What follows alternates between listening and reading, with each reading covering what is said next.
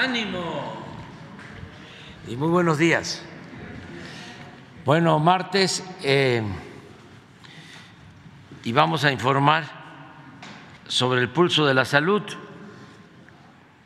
Es lo único que tenemos, eh, aunque les adelanto, traemos eh, un rezago de compañeras, compañeros que no han podido, no les ha alcanzado este, preguntar y sí vamos a, a desahogar todos los pendientes que tenemos. Son seis, o sea que seis que se nos han este, quedado y además que sepa la gente que nos ve que los que están en las primeras filas, por eso les damos cierta este, preferencia, salen sorteados. ¿Cómo? Las tres, las tres filas. Las tres primeras filas. Ah, bueno. Entonces, por eso este, es la suerte que también cuenta. ¿eh? Entonces, vamos con el doctor.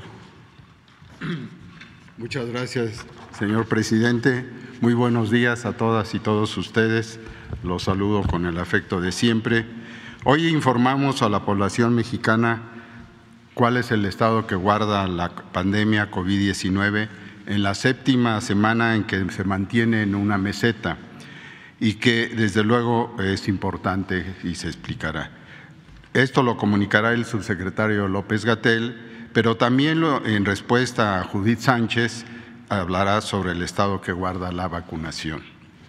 Y el maestro Zoé Robledo continuará informando cómo van los avances del IMSS Bienestar 2023 en el país para atender la, la población sin seguridad social. Y son dos los temas que tratará en general. El primero, el plan de cobertura de plazas asociadas a la prestación de servicios médicos especialistas, médicos generales, enfermeras que se requieren y que desde luego se desglosa con tres fuentes para esta obtención. El programa de rotación de médicos residentes que entran y salen en este mes, en estos días, desde luego que ya están prácticamente tomando el cargo, el reclutamiento o draft de médicos especialistas y la contratación internacional de los médicos también especialistas. Y en segundo tema, nos pondrá, eh, expondrá los avances generales en 10 estados, rápidamente, casi me lo sé de memoria, Nayarit, Tlaxcala, Colima, Sonora, Sinaloa, Baja California Sur, Campeche, Guerrero, Veracruz, Michoacán y Morelos. Es cuánto.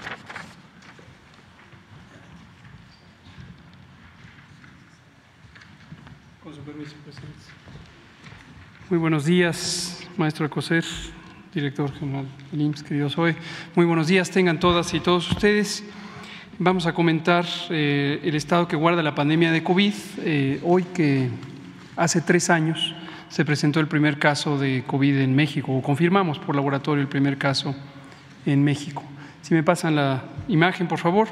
Como hemos venido comentando, la epidemia a lo largo de estos tres años se caracterizó por una serie de oleadas o subidas y bajadas en la intensidad de la transmisión, de la ocurrencia de casos, del registro de personas enfermas, personas hospitalizadas y en su momento personas que perdieron la vida desafortunadamente.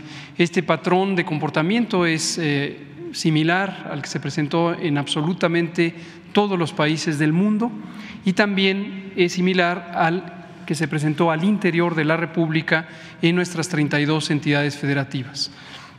Y lo que se ha eh, identificado progresivamente es que este patrón de comportamiento epidémico tenderá a estabilizarse en el sentido de que se presentará con una regularidad eh, anual posiblemente, eh, coincidiendo con las temporadas frías del año. ¿Por qué sabemos esto? Porque así se comportan los virus de transmisión respiratoria que afectan al aparato respiratorio. El modelo más eh, cercano o sugerente de esto es la influenza, pero no es el único virus que se presenta de esta manera.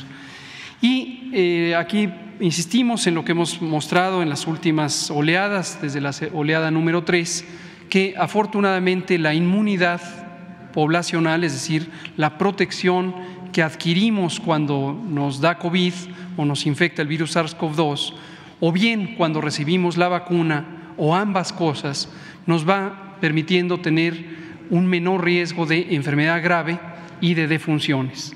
Y cuando lo vemos agregado a nivel de la población, lo vamos a ver ahorita por una vez más, el contraste entre esta curva epidémica que es de casos, los casos que están ocurriendo, cómo se ha ido reduciendo su representación en personas hospitalizadas y sobre todo en personas que pierden la vida.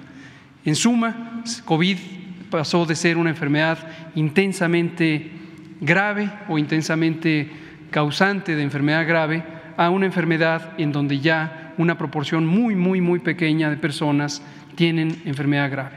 Y lo último que comento en forma introductoria es quiénes son las personas que están presentando enfermedad grave todavía, y no solo en México, sino en otras partes del mundo, las personas que no se han vacunado. Entonces, la vacuna sigue siendo un instrumento fundamental de reducción de daños. Aquí está la curva epidémica, pues, de casos con sus seis olas. Tenemos todavía esta tendencia de descenso. Ha tenido una comportamiento en las últimas cuatro semanas de menor velocidad de descenso. Eso no es inusual, ha ocurrido, como se puede ver en la propia gráfica, en los periodos interepidémicos de otras oleadas, por ejemplo, entre la oleada 2 y la 3, que también estuvo un periodo largo en donde el descenso fue más lento. No necesariamente es algo de qué preocuparse. En la siguiente lo que vemos es la hospitalización, prácticamente inaparente ya en el extremo derecho de las gráficas. La de arriba, en color rojo, es la ocupación de camas generales, la de abajo en camas de terapia intensiva o cuidados intensivos, y se ha mantenido también en un periodo eh, más o menos de seis a ocho semanas estable con pequeñas fluctuaciones, pero ocupación mínima. Ya hay muy pocas personas hospitalizadas por COVID o por sospecha de COVID. Y la última es la gráfica de mortalidad a la que hacía referencia. Vean ustedes cómo la primera ola fue intensa, la segunda fue aún más intensa, fue la más intensa entre en el invierno, otoño-invierno de 2020 a 2021 y posteriormente por efecto principalmente de la vacunación en su momento y después de la suma de vacunación más la historia de haber tenido infecciones, se ha ido reduciendo y el contraste es impresionante, la mínima mortalidad que tenemos en esta sexta ola comparado con la que tuvimos en las olas precedentes. La siguiente es un recordatorio de la cobertura de vacunación, no entraré en detalles de esta, pero se ven ahí los números en el extremo izquierdo de la gráfica o de la tabla en color verde. Está la cobertura general de vacunación en todas las personas desde los cinco años en adelante que son elegibles en México para ser vacunadas. Los siguientes compartimentos son personas adultas, personas de 12 a 17 años y finalmente el subgrupo de 5 a 11 años respectivamente. Ahora vamos a pasar a comentar sobre la vacunación, no solo COVID, sino la vacunación del programa de vacunación universal, en donde la mayoría de las vacunas se dirigen a la infancia y algunas en la adolescencia. Como eh, respondió el presidente el viernes próximo pasado a Judith Sánchez del diario La Verdad Noticias, cada vez que se eh, pregunta sobre la vacunación, identificamos dos grandes tendencias. Una es una preocupación legítima, asumamos que Judith Sánchez tenía esta preocupación y nos parece muy respetable, pero también detrás puede haber una campaña de desinformación, de buscar confundir con que hay un problema con la vacunación o incluso con que hay una amenaza inminente de enfermedades infecciosas. Por ejemplo, Judith Sánchez hablaba de casos de viruela no hay casos de viruela en ninguna parte del mundo. La viruela fue erradicada en 1977. Es la única enfermedad humana infecciosa que ha sido erradicada por acción de la salud pública. Entonces, este tipo de desinformación está asociada con la intención de buscar generar cierta alarma, cierta inquietud para inducir compras gubernamentales de productos, quizá vacunas, quizá otros elementos, cuando hay algún apremio por parte de los intereses comerciales. Y eso es lo que queremos mostrar ahora También, por supuesto, informar sobre el estado que guarda el programa de vacunación universal. Aquí vemos una suma nada más de algunas de las portadas donde se puede identificar algunos de los diarios nacionales, El Sol de México y todos sus soles, eh, el diario La Razón, el diario 24 Horas, el, Heraldo a veces, algunas veces Reforma y el, y el Universal, que han tenido esta narrativa, esta estructura sincronizada de narrativa que busca esta, eh, permear esta idea. Y en ello identificamos tres líneas de narrativa donde vemos tres mentiras, tres cosas que son falsas. La primera es la que vamos a mostrar en la primera eh, imagen, que es esta.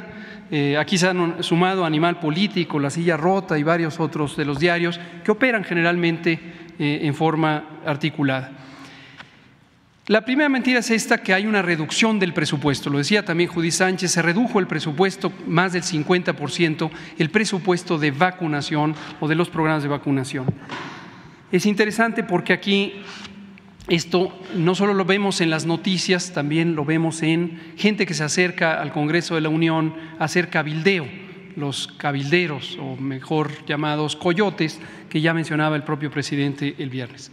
Vean ustedes la tabla de la derecha muestra exactamente cuál es la realidad respecto a esta noticia de que se redujo el presupuesto, 54%. Aquí lo que vemos es una comparación de 2023 en la columna del medio contra 2022 en la segunda columna de la tabla. Y lo hemos dividido, como se ha articulado el presupuesto, en el presupuesto de vacunas para el programa de vacunación universal, las vacunas de la cartilla, las vacunas de la infancia, y el presupuesto para las vacunas COVID, que en su momento fue, desde luego, una asignación extraordinaria. Y lo que vemos es el gasto ejercido en 2022, donde hubo 2.12 miles de millones de pesos para las vacunas del programa universal y 28.1 miles de millones de pesos para la vacunación COVID, sumando 30.2. En 2023 se asignaron 3.25 miles de millones de pesos al programa de vacunación universal, lo que representa un incremento de casi 35%, es decir, aumentó, contrario a lo que se plantea, aumentó casi 35, concretamente 34.7% el programa de, el financiamiento del programa de vacunación universal.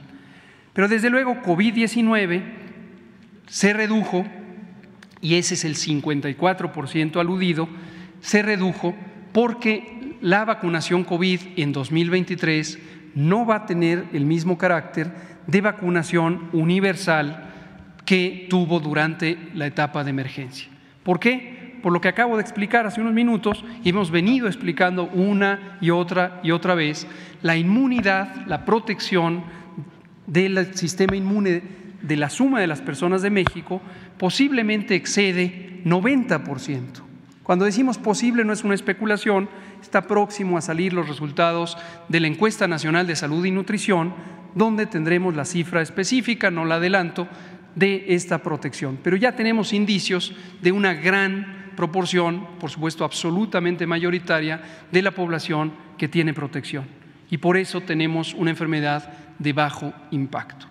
Entonces se redujo el presupuesto estimado o asignado para la estimación de la política de vacunación COVID de sostenimiento. Ahí está el primer misterio, ahí está la primera mentira. Lo segundo, si me pasa la que sigue, es la idea de que eh, hay menos vacunas, de que ahora se adquieren menos vacunas que en sexenios pasados. Algunas personas incluso dicen la época de oro del programa de vacunación universal que destruyeron en este sexenio. Y todo es parte de una narrativa construida. Lo que hemos tomado aquí en esta gráfica, por supuesto la información pública está disponible de sexenios anteriores, pero es el sexenio inmediato anterior, 2012-2018, y lo que va de este sexenio. Y pueden ver ustedes que la cantidad de vacunas, ahí está en millones de dosis adquiridas, fluctúa de año a año, no es inusual que algunos años se compren más que en otros años. ¿Por qué razón? Porque los excedentes de un año se pueden todavía usar en el siguiente año. Las vacunas se compran generalmente con periodos de caducidad largos cuando se trata de el programa de vacunación rutinario. Y en este sexenio hemos tenido un abasto de vacunas muy semejante a lo que se solía tener, desde luego siempre se ajusta por el tamaño creciente de la población y la cantidad no ha variado. Las fluctuaciones entre años tienen que ver con eso, como se ve entre, en 2020 se tuvo una previsión anticipada que permitió mantener vacunas para 2021. La tercera es que bajaron las coberturas de vacunación y se invoca que hay desatención o devastación del programa de vacunación. Vean ustedes ahí el, titular de Diario y la Razón junta las dos ideas. Se cae la vacunación y baja el presupuesto 54%. Entonces, nótese que es una narrativa construida por esto, eh, este interés comercial. Dos especificaciones, lo que se ve en la gráfica es la cobertura de vacunación promedio de los distintos tipos de vacuna que se usan a distintas edades y se muestran ahí en colores las distintas edades. En 2019 efectivamente tuvimos coberturas bajas. ¿Por qué razón? Porque son el registro de lo que venía del sexenio pasado. En su momento explicamos en múltiples ocasiones cómo hubo un desplazamiento de Birmex, la compañía pública de vacunas, por una compañía oportunista que surgió en el sexenio pasado, compañía que ya desapareció, resultó ser una facturera y nos dejó con un déficit de entrega de vacunas, particularmente de sarampión rubiola. Esta inquietud sobre la cobertura de sarampión rubiola ya la habíamos advertido algunos de nosotros cuando trabajábamos en el campo académico, en el Instituto de Salud Pública, y veíamos venir el riesgo de eh, un brote de sarampión en la medida en que en América Latina podía haber esta realidad y que en México a lo largo de muchos años se fue bajando la cobertura de vacunación contra el sarampión.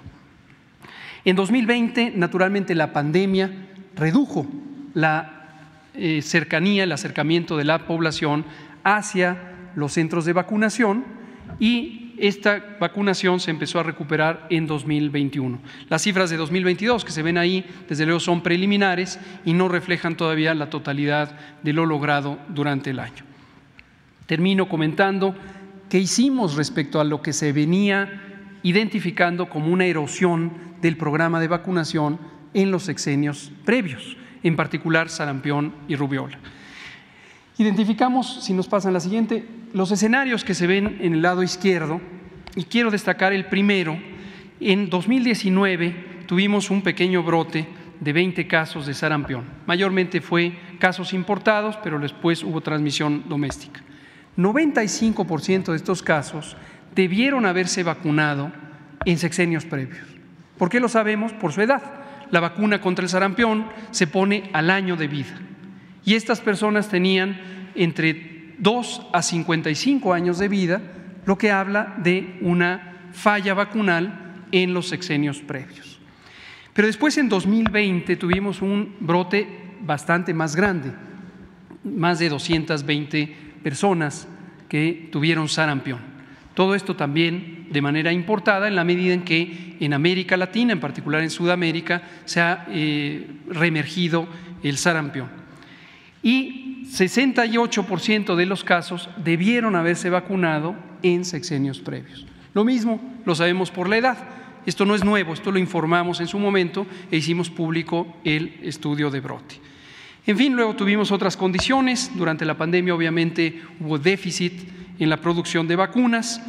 De la vacuna de BPH, dos empresas farmacéuticas mayores, Glaxo y Merck, en cierta manera se conglomeraron. Glaxo dejó de producir vacuna de BPH, alertó que no iba a tener vacunas durante dos años, ni para México ni para muchos otros países, y no pudimos tener vacuna de BPH. Entonces, lo que hicimos en respuesta es una cosa que se llama campañas de recuperación de cobertura. Esta es una estrategia de la salud pública que inventaron los cubanos en los años 60 y que ha sido eh, adoptada en todo el mundo. Es un gran acierto de la medicina y la salud pública cubanas. Hicimos la misma práctica y entonces son campañas intensivas donde no hay un calendario específico, sino se va buscando a la población. Tres vacunas en particular, rubiola, sarampión y rubiola, sarampión, parotiditis. La segunda, la, campaña, la vacuna hexavalente, ahí está la lista de enfermedades para las que protege, incluido poliomielitis, donde efectivamente en otros países, como en Estados Unidos, ha presentado casos de poliomielitis, lo cual es una reemergencia de la poliomielitis en el continente. Y BPH. Los resultados en la siguiente imagen, más de 8 millones de dosis de sarampión rubiola, seguidas de un millón y medio de sarampión rubiola parotiditis, la triple viral, en 2021. En 2022, casi dos millones de la vacuna hexavalente. Estas, insisto, son de recuperación adicionales a las que se van poniendo en el día con día con a los niños que llegan a la edad. Y finalmente, BPH, el programa, como lo anunciamos aquí, inició el 3 de noviembre del año pasado y continuará hasta que se complete la meta de 2.2 millones de dosis, eh, millones de personas vacunadas contra el BPH, 1.4 millones hasta el momento. Y ya, esa es la información. Y al final tenemos algunas imágenes, por supuesto hay evidencia tanto documental como gráfica. Y lo último, nos, eh, ayer Sandy Aguilera, aquí está, eh, comentaba sobre un tema importantísimo y nos pidió el presidente también no dejarlo fuera, en la medida en que le agradecemos a Sandra el estar muy activa en esta lucha contra la, el fraude académico y el fraude profesional en el campo de la cirugía eh, estética. Tenemos la, información puntual eh, que recabamos. Eh, efectivamente, hemos estado colaborando ya con la Secretaría de Educación Pública y el Gobierno federal trabaja al unísono para atraer las facultades que le corresponden en la asignación de registros de validez oficial de estudios que antes se utilizaban de manera discrecional y desde luego no transparente e incluso incorrecta en las entidades federativas. Y la Comisión Intersecretarial para la Formación de Recursos Humanos en Salud, que preside eh, o su secretario técnico es nuestro director general de, de Calidad y Educación en Salud, el doctor José Luis García Ceja, ha tenido el cuidado de mantener este contacto con la SEP para que a través de esta comisión sea la única instancia en donde se pueda tener la documentación de lo que se llaman las opiniones técnicas académicas, que son las propuestas de programas de formación en los distintos campos de las especialidades médicas. Y eh, este trámite se hizo además gratuito, antes era parte de un negocio secundario del registro de las especialidades, lo cual perturbaba más las cosas. Y el caso específico de la Universidad del Conde, que se comentaba también ayer por Sandy, la opinión técnica académica ya venció. Si quieren, si quisieran en su momento tener un registro, tendrían que presentar una opinión técnica académica y esta ser analizada. Por supuesto está el ominoso eh, antecedente de que en su momento a nivel local se les otorgó el REBOE a dos maestrías en cirugía estética y una en la especialidad, si es que se le puede llamar así, de medicina estética y longevidad. Hoy estas dos o tres programas de estudio carecen de validez oficial y desde luego por los antecedentes deberían considerarse como no viables, no aptos por eso. Muchas gracias, Sandra. Gracias a todos. Muchas gracias. Con su permiso, señor presidente, buenos días, doctor Alcocer, doctor López Gatel, y buenos días a todas y a todos. Eh, para informar sobre el avance del programa del IMSS Bienestar, la institución de la Cuarta Transformación para la atención médica de personas que no cuentan con seguridad social. El día de hoy tenemos información muy importante sobre uno de los temas más eh, complejos de estas herencias del modelo neoliberal en la atención médica que tiene que ver con los médicos y médicas especialistas. Al final de cuentas, el plan avanza en términos de las acciones de infraestructura, de adquisición de equipo, de eh, incremento en el abasto de medicamentos, pero la formación de médicos especialistas que lleva un tiempo se convierte en una suerte de rompecabezas, una especie de caleidoscopio que se tiene que integrar entre varias estrategias. Por eso el día de hoy presentamos tres de ellas y sus avances. Si me permiten, si pudiera este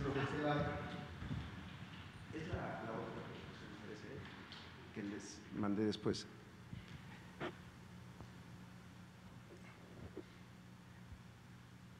Que tiene unas gráficas al inicio. Porque queremos eh, mostrar cómo desde el 2019 se incrementó el número de residentes en formación por parte del Seguro Social y desde luego por parte de todas las instituciones. El Seguro Social eh, forma a la mitad de los médicos y médicas especialistas del país. Sin embargo, se formaba menos de las necesidades que tenía la propia institución. Esto fue cambiando y por eso ahora tenemos más egresos ya en 2023. Esta primera eh, gráfica es el número de médicos especialistas que egresan año con año. En 2019 egresaron 3.960, en 2020 4.300 4.504, 4.586 en 2021, en 2022 4.896 y ya 2023 con los primeros incrementos en el número de, becas que se otorgan a residentes empiezan a egresar más, es decir, 5.600. Estos 5.600 eh, nuevos médicos especialistas que ya se eh, titularon, que ya se graduaron, estuvimos con ellos la, semana pasada, es a quienes vamos ahora, a partir del día de mañana, primero de marzo, a intentar ofrecer una opción laboral para que sigan trabajando, pero con nuevas condiciones, nuevas oportunidades también que queremos hoy eh, conversar. Pero también tiene que ver con cómo se incrementaron las plazas ofertadas. Es decir, estos significa que el IMSS está ofreciendo más becas para médicos residentes porque también tiene más sedes y se hicieron inversiones por cerca de 400 millones de pesos para esos lugares de residencia, a espacios de trabajo, espacios de descanso, pero además se pasó de 200 a 400 sedes de formación en todas las, especialidades. Entonces, con este incremento tenemos una posibilidad de empezar a, captar más médicos eh, especialistas. Si vemos la siguiente lámina, por favor. Esta habla de una eh, de, las, de la parte formativa de los médicos especialistas, de los residentes, que en su último año las especialidades troncales, ginecología, pediatría, medicina interna, cirugía, anestesia, medicina familiar y urgencias, eh, eh, la última parte de su formación es acudir durante seis meses o cuatro meses, dependiendo de la especialidad, a una rotación de campo. Estas rotaciones de campo para eh, este inicio del, curso, ahora a partir de, mañana, es para 2.057 médicos de último año de las especialidades que les acabo de comenar.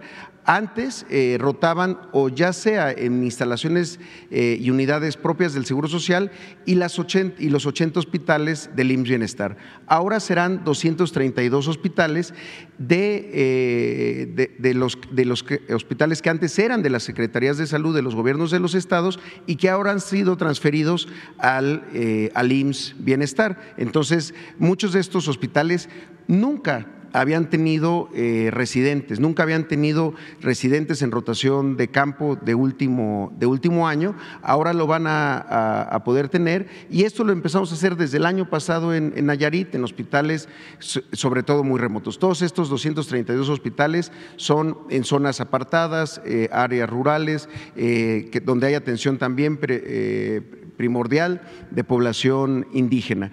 Como estos hospitales, muchos de los que se construyeron, tenían un número de camas menor a los que antes aceptaba la propia norma, eh, la NOM 01 de educación en salud, que ya se modificó, nunca recibieron, entre otras cosas, porque tampoco tenían residencias, no había espacios para recibir a estos residentes. Entonces, eh, en este momento, aquellos hospitales que no cuentan con residencias, se, está, se hizo un apoyo de 4.800 pesos mensuales para los residentes, ya sea para que cubran temas de alojamiento, o de alimentación.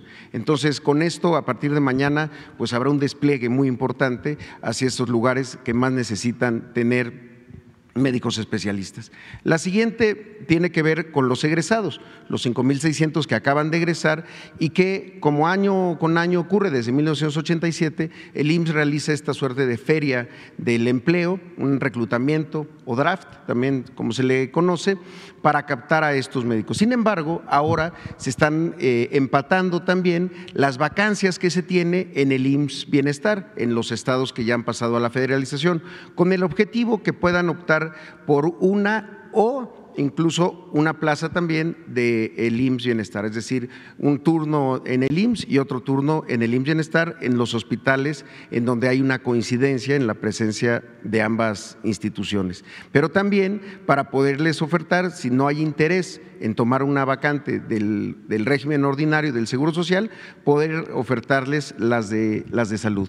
En ese sentido, eh, se iniciaría a partir de mañana con los con, muchos de los que están con, becas, después se abre eh, por especialidad y así vamos a estar hasta el 9 de marzo.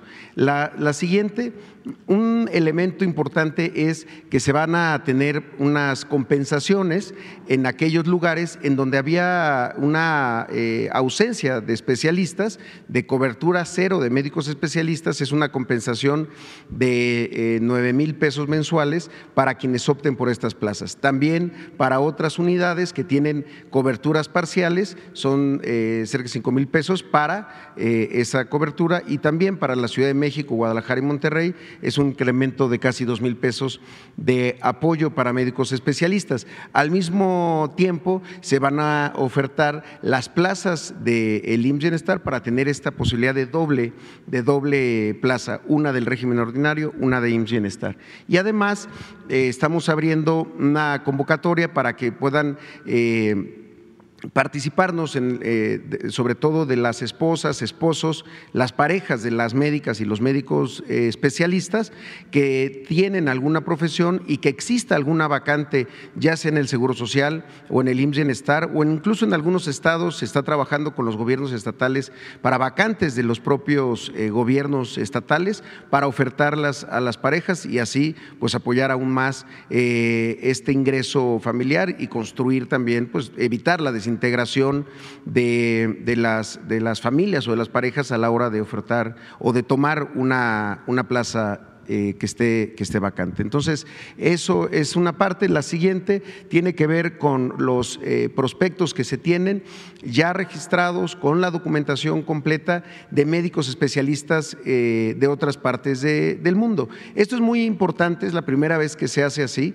Se, se hizo la convocatoria internacional de quienes estaban interesados y, que tomaron alguna opción de las plazas. Se están terminando la documentación sobre todo en términos migratorios y vamos a tener eh, estos 156 médicas y médicos de estas especialidades que tanta falta nos hacen, por ejemplo, traumatología y ortopedia, que es en la que hubo más, junto con anestesia, cirugía general, gineco y obstetricia, pediatría, medicina interna y también médicas y médicos de radiodiagnóstico. Entonces, con esto también vamos a seguir cubriendo insisto, sobre todo en aquellos lugares en donde ha habido plazas que año con año salen a ofertarse y que nadie toma.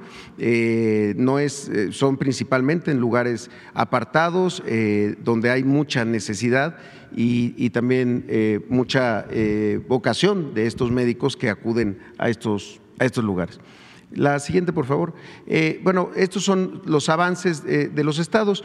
Hoy quisiera enfocarme en esta parte que tiene que ver con cómo se han incrementado ya los servicios eh, que se realizan en los estados, en las unidades que, son operadas por el IMSS Bienestar, en particular en los hospitales, y tienen que ver con las consultas, las cirugías y también los niveles de abasto de, medicamentos. Como vemos aquí, por ejemplo, Nayarit, en lo que va del año, se han realizado 35 mil consultas, tanto de especialidad como de medicina familiar, 2.436 eh, cirugías y ya tenemos un nivel de abasto de medicamentos del 99%. En la siguiente tenemos Tlaxcala, lo mismo, tenemos un muy buen nivel ya de, eh, servicios con 21.423 consultas, eh, 14.000 de especialidad, 7.000 de medicina familiar, 1.900 88 cirugías y 96% es lo que nos registra el nivel de, surtimiento. En todos los casos es, eh, hay incrementos en el número de servicios que se están ya, ya realizando con todas las acciones que se han de- detallado aquí eh, semana a semana. La siguiente es Colima, donde tenemos 21 mil consultas realizadas en lo que va del año, 17 mil consultas de especialidad, 3.981 de medicina familiar, 1.263 cirugías y 94% es lo que tenemos reportado de recetas surtidas. Ya no solamente el abasto de lo que hay en las farmacias o en los almacenes, sino cuántas recetas se surtieron de manera completa. La siguiente es Baja California Sur, con 13.921 consultas, 11.000 de especialidad, 2.176 de medicina familiar, 867 cirugías y tenemos un nivel de abasto del 99%. En Baja California Sur fue todo un reto por las distancias, pero se ha logrado trabajar muy bien, eh, ampliando almacenes y también adquiriendo eh, unidades para los traslados, sobre todo a las unidades más apartadas. En la siguiente vemos a Sonora, que tiene eh, en lo que va del año 44.384 consultas, entre consultas de especialidad, que son la mayoría, 36.306, 8.000 de medicina familiar, 3.011 cirugías y un nivel de abasto eh, de surtimiento de recetas del 98%. La siguiente, Sinaloa, con 45.000 consultas, 32.000 de especialidad, 12.000 de medicina familiar 2.399 cirugías y un 96% de recetas surtidas. Eh, la siguiente es, eh, estamos ahí, Campeche, que tenemos 10.459 eh, consultas, 5.483 son de especialidad, 4.976 de medicina familiar. Como vemos, Campeche, que es de los estados más, más recientes que, que el resto, tenemos coberturas eh, todavía del 52% de médicos especialistas. Esto tendrá que verse de manera muy distinta ahora que hagamos tanto la parte del reclutamiento que empieza mañana y que está enfocado en estados como Campeche, en donde tienen muy baja cobertura de médicos especialistas y eso va a impactar de inmediato pues en el número de consultas o de cirugías que se, que se hacen en esa entidad. La siguiente, lo mismo pasa en Guerrero, con 66% de cobertura de médicos especialistas y aún así hemos logrado hacer 28.396 consultas, 11.000 de especialidad, 16.000 de medicina familiar y 1.618 cirugías. Con un 86% es el reporte de recetas surtidas en el estado de Guerrero. La siguiente es Veracruz. Veracruz tenemos un 53% de cobertura de médicos especialistas. En las consultas, 15.099 eh, consultas, 9.920 de especialidad, 5.179 de medicina familiar. Aquí es importante destacar que la consulta de primer nivel de atención eh, generalmente se realiza por médicos generales. Esa no la estamos reportando acá. Se sigue haciendo, pero eh, queremos ah, enfocarnos mucho a consultas de especialidad, incluida la consulta del médico familiar, que es una especialidad fundamental en, en la historia del Seguro Social y de otras instituciones de seguridad social. Eh, en ese sentido, también mientras vayamos incrementando la cobertura de especialistas, se va a incrementar eh, también el número de consultas de especialidad. En la siguiente tenemos Michoacán, es eh, de los estados en los que entramos este año, seguimos en las capacitaciones, tanto en primer como en segundo nivel de atención, tenemos un reporte del 96% del abasto y acciones de conservación, lo hemos conversado, eh, remodelación y, re- y rehabilitación de baños, de pisos, de plafones, también de quirófanos, de salas de, espera. eh, en 22 de los 22 hospitales eh, hemos hecho una compra de 304 bienes de equipo por 53.4 millones de pesos que ya están entregados todos en el segundo nivel de atención. Y finalmente tenemos Morelos, donde tenemos un abasto de medicamentos del 88% y también en acciones de conservación en cuatro de los nueve hospitales. Nos falta aún ingresar a estos nueve hospitales en el estado de Morelos, que, iniciaron, van a iniciar esta semana y eh, en esos cuatro que ya tenemos intervención, adquirimos 78 bienes por 10.4 millones de pesos que ya fueron entregados ah, en todos estos cuatro hospitales. Sería todo por mi cuenta, señor presidente. Muchas gracias.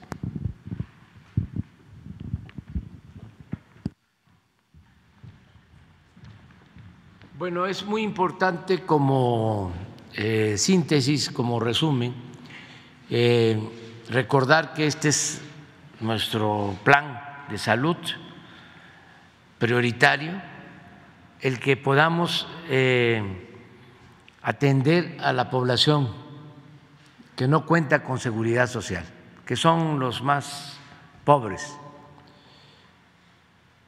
vamos a que en todos los centros de salud, hospitales, hasta en las comunidades más apartadas, se tenga garantizado el derecho a la salud, que haya médicos, que haya especialistas, en medicamentos, que estén en buen estado las instalaciones y gratuidad, que no se cobre, como ya se está haciendo.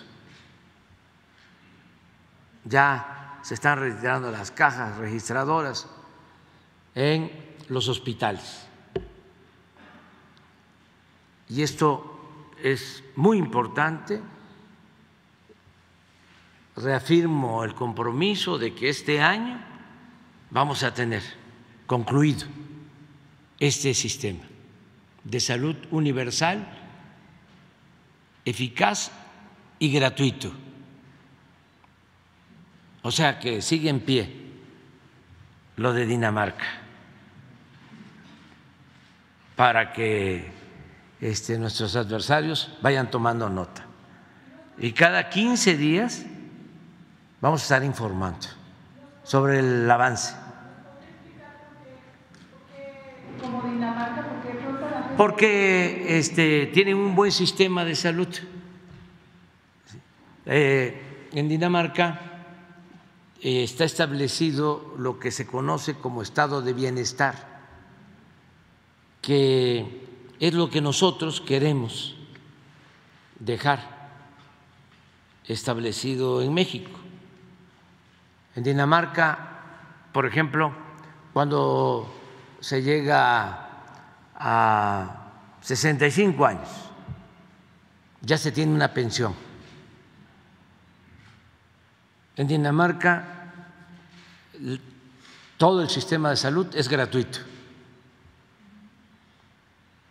En Dinamarca eh, la educación es pública y es gratuita y se otorgan becas a estudiantes. Eso es estado de bienestar, es garantizarle al ser humano la protección desde la cuna hasta la tumba. Esa es la responsabilidad del Estado. En Dinamarca y en otros países nórdicos, el Estado no incumple su responsabilidad social. Es lo opuesto al neoliberalismo, donde el objetivo es la privatización, que estudie, que se cure, que sobreviva el que tenga dinero para pagar una colegiatura, para pagar una consulta, para pagar eh, una operación o intervención médica, o el que este, ahorre y pueda tener una vejez eh, segura. Entonces, por eso hablamos del estado de bienestar y hacia allá vamos. Ya, por ejemplo, en México, todos los adultos mayores tienen su pensión y vamos a irla incrementando. La, hemos ido incrementando en lo que va del gobierno, ha aumentado como cuatro veces. Y además se convirtió en universal, ya es de todos. 11 millones de adultos mayores. En enero, en el mes pasado, aumentó 25 por ciento y en enero del año próximo otros 25%. Esto es lo que más le molesta a los conservadores.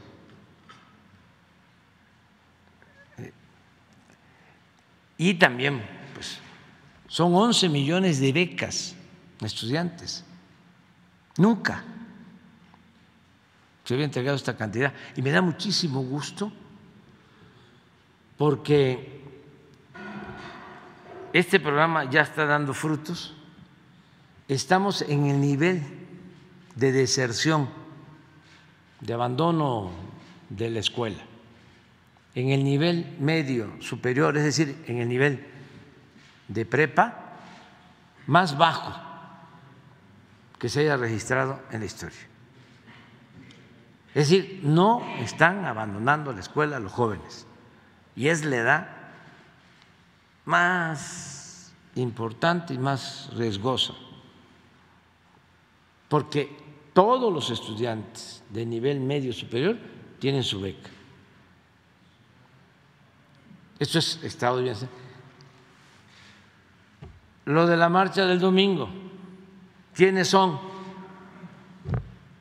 los que vinieron a marchar? O los dirigentes, no promotores, los que se oponen a esta política.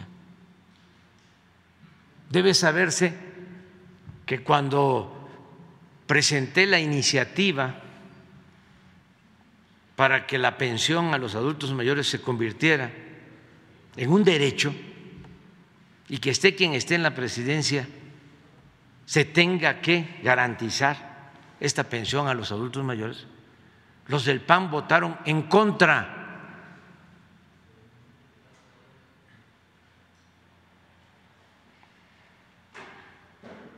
Porque esa es su mentalidad, son muy conservadores y muy hipócritas.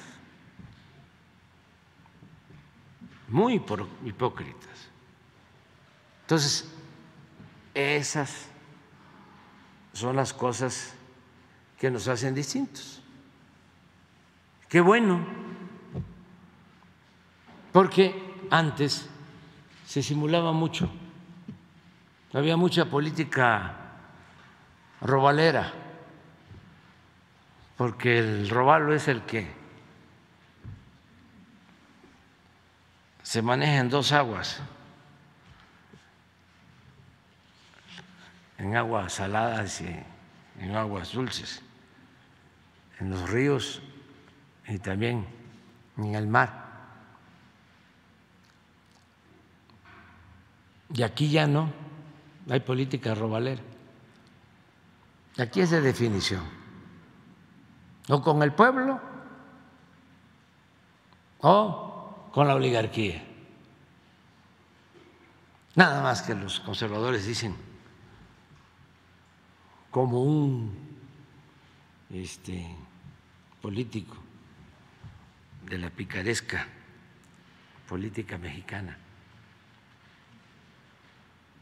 que decía que este estás conmigo o estás sinmigo?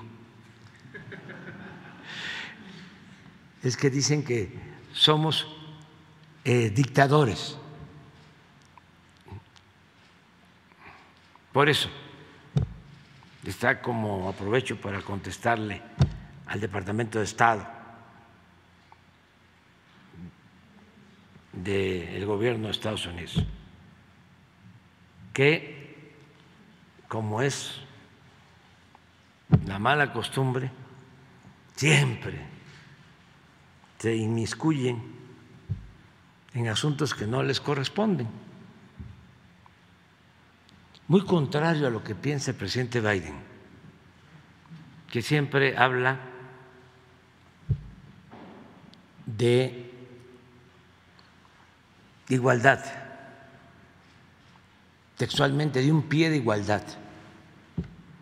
Pero como dice la canción, eh, pesa más o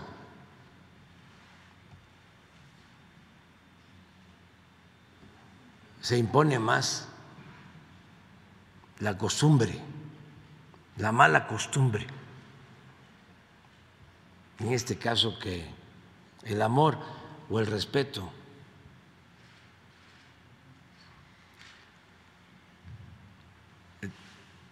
todavía no abandonan la política de hace dos siglos, la política de Monroe.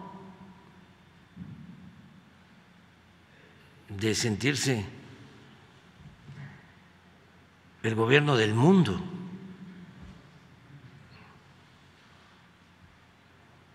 ¿Qué le digo con todo respeto al señor Blinken del Departamento de Estado? Que hay más democracia actualmente en México que en Estados Unidos.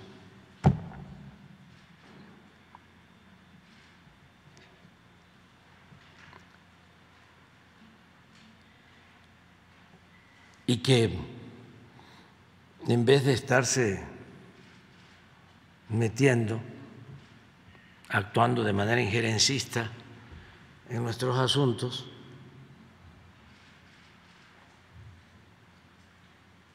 si quieren seguir con la misma política, pues que se ocupen de lo que está pasando en el Perú, donde ahí la embajadora de Estados Unidos es la asesora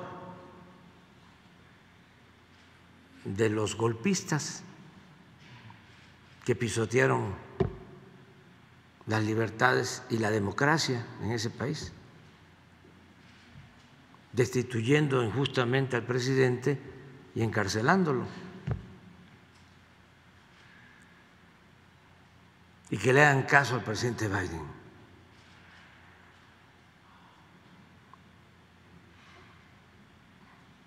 Pero esto no es nada más el Departamento de Estado, es la naturaleza, cuando menos la costumbre que viene de siglos en el gobierno de Estados Unidos y en las élites de Estados Unidos. Cuando hablo de que tenemos más democracia nosotros que ellos, es porque aquí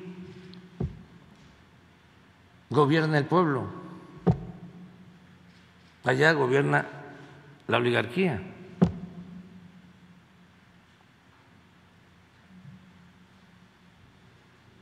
Nada más, ayer, por ejemplo, el periódico posiblemente más influyente en términos económicos y financieros en el mundo, el Wall Street Journal, ocho columnas y fotografía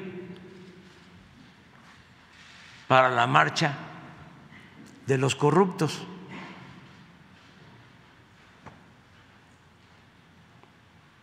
Porque ese periódico y otros en Estados Unidos protegen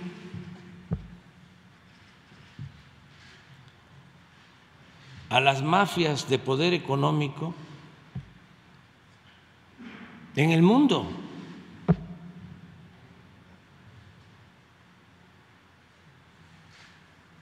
Está mejor el reforma.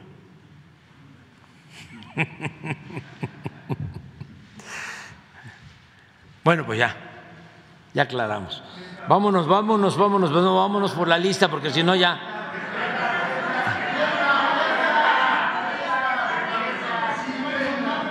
Adelante.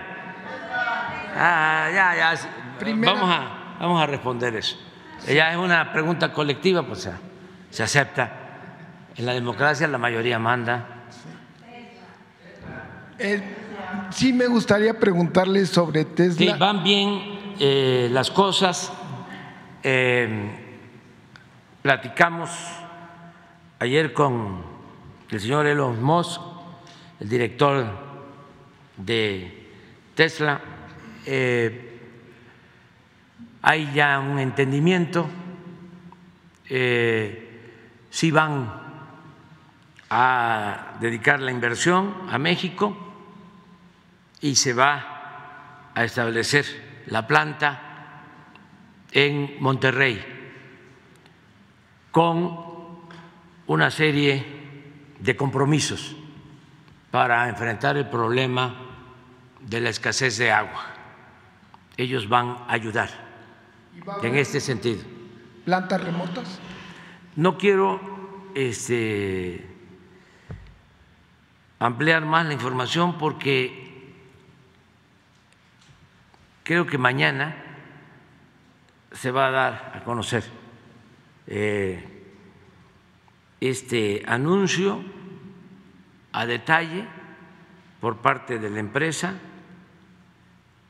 Tesla y además eh, se van a dar a conocer algunos compromisos y la semana que viene otros compromisos. Informo al pueblo de México que hablé con el señor Elon Musk en dos ocasiones por video, videoconferencias. El viernes por la noche desde Chetumal de ayer por la mañana. y él fue muy receptivo, eh, comprendiendo nuestras preocupaciones y aceptando nuestras propuestas que se van a ir dando a conocer a partir de mañana. Eh, esto va a significar una inversión considerable y muchos, muchos empleos. Mañana se va a informar este, en lo específico. Quiero pues agradecer al señor Elos Moss de que fue muy respetuoso, atento y eh, entendió de la importancia que tiene atender el problema de la escasez de agua. Hay un primer compromiso que es el de el uso en todo el proceso de fabricación de automóviles eléctricos, la utilización de agua reciclada y de tratamiento del agua, incluso hasta para la pintura de los automóviles. Pero eso es lo que tiene que ver con la planta, como una inversión de esta magnitud eh, induce a que eh, se incremente la población,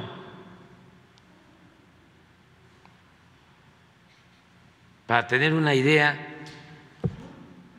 en los últimos 10 años,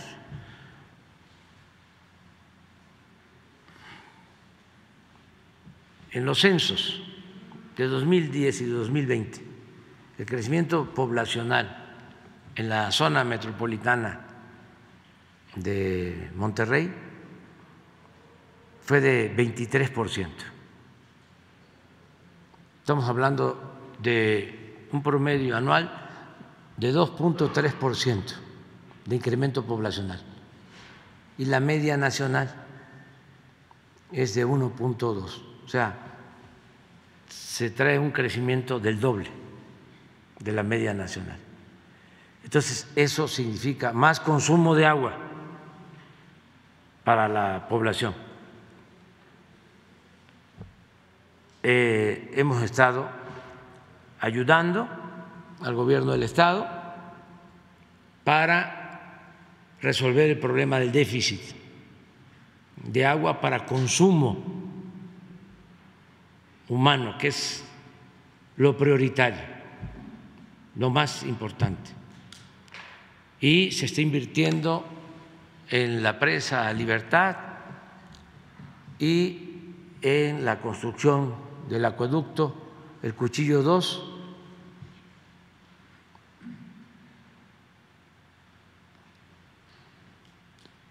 Y esto va a resolver el problema de corto plazo. Y esto es lo que se expuso al señor Elon Musk y por eso llegamos a acuerdo para pensar en el mediano, en el largo plazo sobre el abasto de agua. Ya no vamos a estar nosotros en el gobierno, pero tenemos que actuar de manera responsable. Entonces son buenas noticias. Sí, viene la empresa Tesla completa, eh, quedó pendiente lo de las baterías, eh, pero toda la planta automotriz, que entiendo va a ser muy grande, pero ya también no quiero, no me pidan más, porque voy a incumplir el compromiso. No hice ese compromiso, pero creo que debemos de actuar con eh, prudencia y que sean los directivos de la empresa los que hagan el anuncio y desde luego eh, va a estar invitado el gobernador de Nuevo León y van a estar funcionarios federales, pero el informe va a estar a cargo de los directivos de Tesla. Es eh, probable que sea mañana, no sé si va a ser presencial o este por videoconferencias no sé de qué manera. Este, no, yo no voy a participar en este acto, eh, pero estoy satisfecho con lo que se consiguió, porque significa más inversión para México, más inversión para México y más empleos. Y esto también lleva a que vayan aumentando los salarios de los trabajadores, porque entre más demanda de empleos exista, aumentan más los trabajadores. Hay algo que me gustó mucho del señor Elon Musk. Hablamos de que no podíamos nosotros, en el caso de baterías y de eh, la fabricación de semiconductores, otorgar los subsidios que está destinando el gobierno de Estados Unidos, donde si se invierte un peso, el gobierno tiene que dar un peso cincuenta centavos. Entonces, eso no, un subsidio así no. Este, no podríamos otorgarlos, esos subsidios. Entonces, él lo entendió perfectamente y hablamos de que sin esos subsidios, las ventajas comparativas de México son únicas en el mundo. Y coincidimos, y repito, eso me dio mucho gusto, que el recurso principal de México es la calidad de sus trabajadores. La ética, la responsabilidad, la creatividad de los trabajadores mexicanos. Y él coincidió plenamente. Eso no se encuentra en otros lugares del mundo.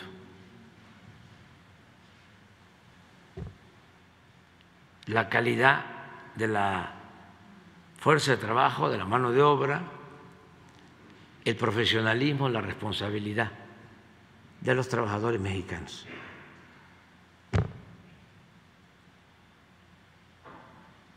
Entonces, bien sobre este tema.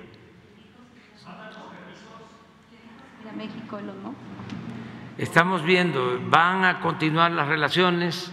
Este, lo que les puedo decir es que nos entendimos bien y fue bueno el acuerdo en beneficio de México.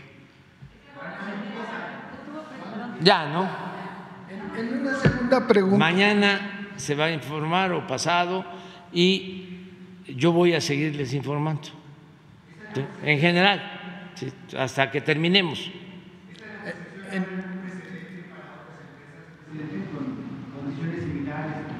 Sí, sí, porque este, ya se definen eh, con mucha claridad las prioridades de nuestro país. Por ejemplo, lo del agua. No es yo voy a invertir y voy a aprovechar el agua y voy a dejar sin agua a la gente.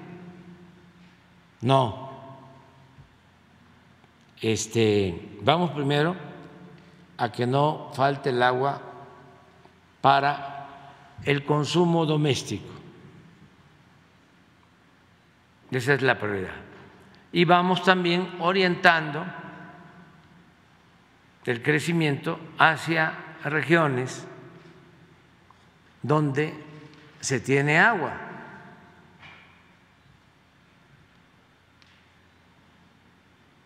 Además, vamos eh, buscando que las empresas también contribuyan.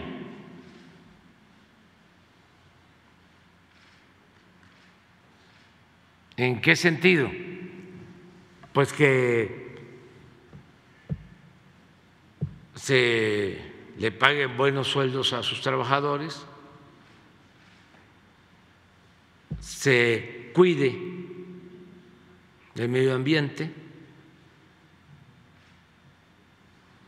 y se paguen los impuestos.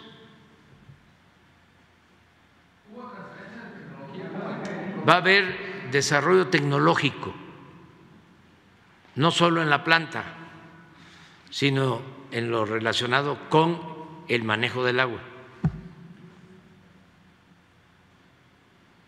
En una segunda pregunta, señor presidente, la Auditoría Superior de la Federación eh, informó que hizo la auditoría al Centro Nacional de Control de Energía, CENACE, y detectó que del 2019 al 2022 este, hubo 554 solicitudes de generadoras de energía eléctrica, pero de estas solo se admitieron 100, que es el 18%. Este, el, y o no fueron consideradas por la Comisión Reguladora de Energía, la CRE. Este este me llamó mucho la atención porque estas empresas son, estas plantas eh, de generación de electricidad son la mayoría fotovoltaicas. Entonces yo creo que ahorita si queremos eh, conseguir el compromiso de, que hizo México en la COP de Egipto de disminuir en un 35% las emisiones de, energía, necesitamos mucha energía eléctrica este, y pues mientras más oferta, mejor, eh, mejores precios. Y eso es por un lado y además este, estas empresas, pues la generación y transmisión y distribución de electricidad ha caído. Es de los pocos rubros que no se han recuperado ya se recuperaron. Eh, fue muy comentado que El, INEGI dijo que crecimos en el 2022 este, al 3.1, eh, mucho más de lo que habían previsto el Fondo Monetario, eh, pero este rubro de generación todavía lo tenemos atrasado en un 24.9 de, del 2019 ahora. O sea, ha disminuido la, esta generación. Yo eh, sé que, porque lo hemos investigado en SDP, los abusos que había en, lo que se conocía como el autoabasto, que estas se hacían para el autoabasto para este, no pagar a la comisión, pero lo que hemos investigado es que estas empresas, bueno, no todas, eh, muchas empresas de estas que, este, que están solicitando estos permisos ya no se, eh, se concibieron al principio como para el autoabasto, pero ahora están diciendo que van a respetar la ley de la industria eléctrica con las modificaciones que se hicieron en el 2021.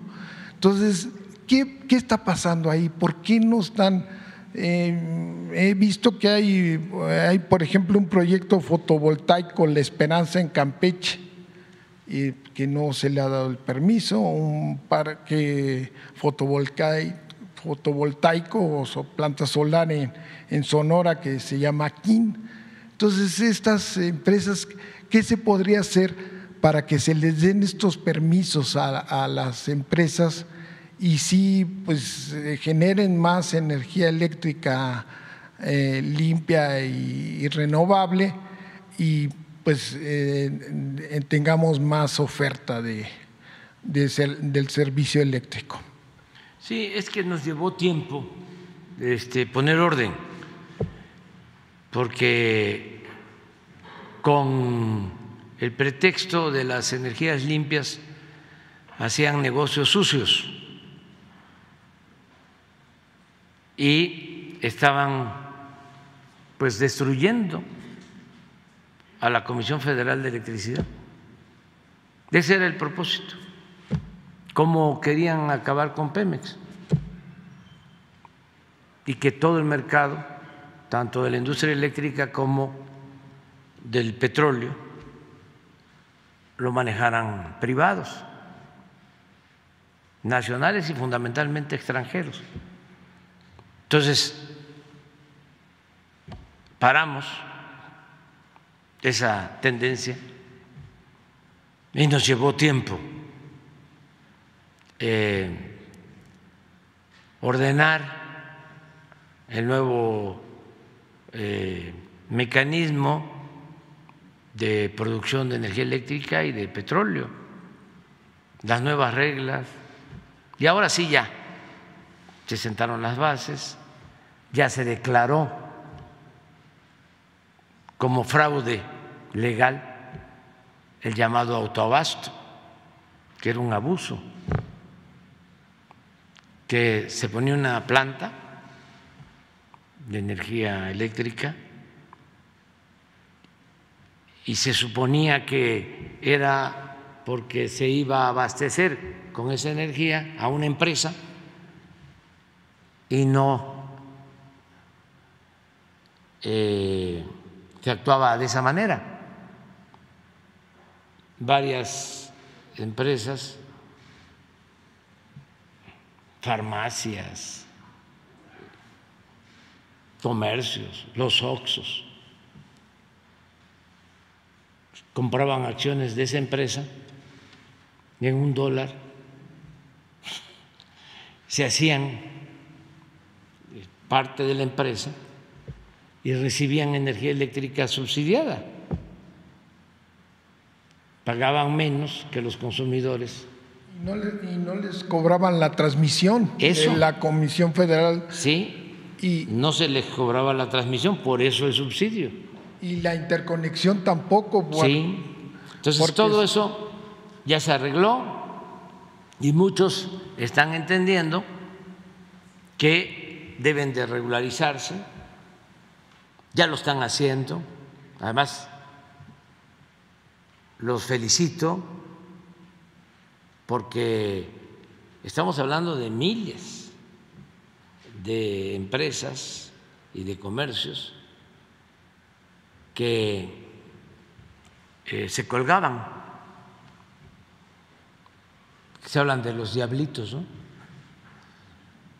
de las vecindades o de las colonias, de las viviendas en colonias populares y todo, pero no, pues esto eran diablos, no diablitos, este, que se colgaban. Entonces ya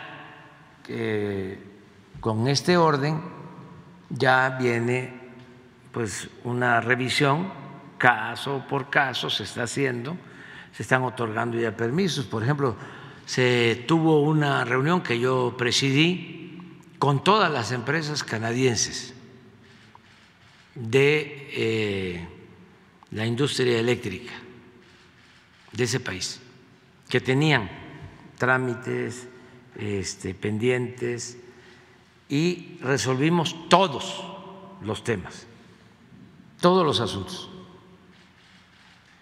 de las empresas canadienses. Dediqué un mediodía a atenderlos con el director de la Comisión Federal de Electricidad, con la secretaria de Energía y salimos con un acuerdo. Y así lo estamos haciendo. Y estamos aceptando, está creciendo eh, la generación de energía eh, de fuentes renovables, limpias, y vamos a cumplir con los compromisos internacionales, fortaleciendo a la Comisión Federal de Electricidad. Lo dije desde el principio, 46% del mercado a la industria privada eléctrica, 54% a la Comisión Federal de Electricidad, porque es la que atiende a los consumidores domésticos, la Comisión Federal de Electricidad. Si desaparece la Comisión Federal de Electricidad o se debilita, si fracasa como querían los neoliberales, entonces nos quedamos en estado de indefensión dependiendo de los grandes monopolios privados extranjeros que manejan en otras partes y que ya casi tenían el control de todo el mercado en nuestro país. ¿Y eso qué significa para el consumidor? Tarifas altas, lo de España o de Europa. Aquí no ha habido aumentos en el precio de la luz, no hay aumento en el precio de las gasolinas, del diésel, del gas. Hemos cumplido. Ah, porque hemos puesto orden. Si hubiésemos seguido con la misma política, que además eh, se eh, emparejaba con el predominio de la corrupción. Iba de la mano de la corrupción. Pues eh, estaríamos padeciendo mucho de altos precios, tendríamos una inflación como la de Europa. Nosotros tenemos una inflación de 7.8, pero Europa trae 9. y la nuestra va a la baja y en el caso de todo lo que significa el sector energético, nuestra inflación es la más baja si consideramos Europa y Estados Unidos. Estamos en 0.2 de inflación en energéticos por el control que hemos tenido. Pemex, fíjense, el año pasado, porque ayer fue nota en la prensa especializada en finanzas, obtuvo utilidades, claro, este, limitadas, pero obtuvo utilidades, aún no aumentando los precios de los combustibles. destinamos un subsidio de 350 mil millones de pesos para que no aumentara el precio de las gasolinas y de los energéticos. Pero eso es fortalecer la economía popular, eso es control de inflación y aún con ese subsidio se obtuvo utilidades en Pemex. Entonces vamos, vamos bien. Y sí estamos analizando todos estos casos y resolviendo. También eh, no podemos, porque daban permisos a diestra y siniestra en el gobierno anterior, sin tomar en cuenta la capacidad de las líneas de transmisión. Entonces, no es, a ver, yo genero energía y este, voy a subir mi energía a la línea de transmisión. Pues se requiere un control porque si no, se genera pues, un problema grave este, de falta de, energías, eh, accidentes, apagones. Entonces, para eso es el control. Es decir, eh, vamos eh, planeando y que sea de acuerdo a nuestra capacidad para no este, destruir el mecanismo que ya está establecido en la distribución de la energía eléctrica. el near shoring yo creo que va a aumentar la, eh, demanda de, energía eléctrica. Y bueno, ya por último, nomás quería preguntar, este, ¿qué proceso administrativo está haciendo la COFREPRIS con este, Psicofarma, que es una empresa que abastece medicamentos este, para las enfermedades psiquiátricas. Entonces, ¿qué, procedimiento? Porque es lo que dicen en las farmacias que porque no hay abasto de, de, esta, de estos medicamentos psiquiátricos. Yo creo que sí hay abasto, lo que pasa que es que hay más control. ¿Puedes tú explicarlo?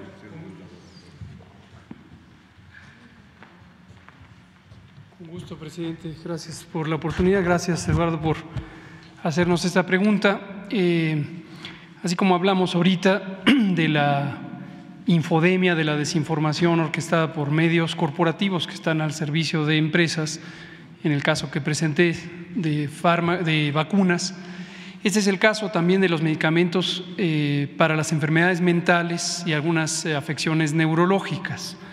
Se los explico de manera sintética y espero que esto sirva para disipar la desinformación que ha sido provocada deliberadamente.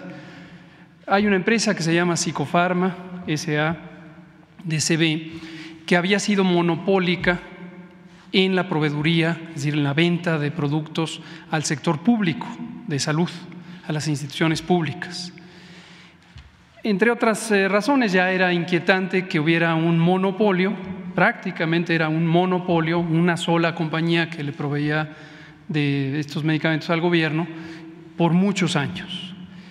Sin embargo, cuando empezó nuestra administración, eh, pues trabajamos con lo que había, se le compraron varios años seguidos a esta empresa y en fechas más recientes, quizá un año, año y medio, empezó a ocurrir una falta de cumplimiento de los contratos. La empresa posponía las fechas de entrega, hacía entregas parciales, eh, iba fallando en su responsabilidad, afectando obviamente al sector público de salud.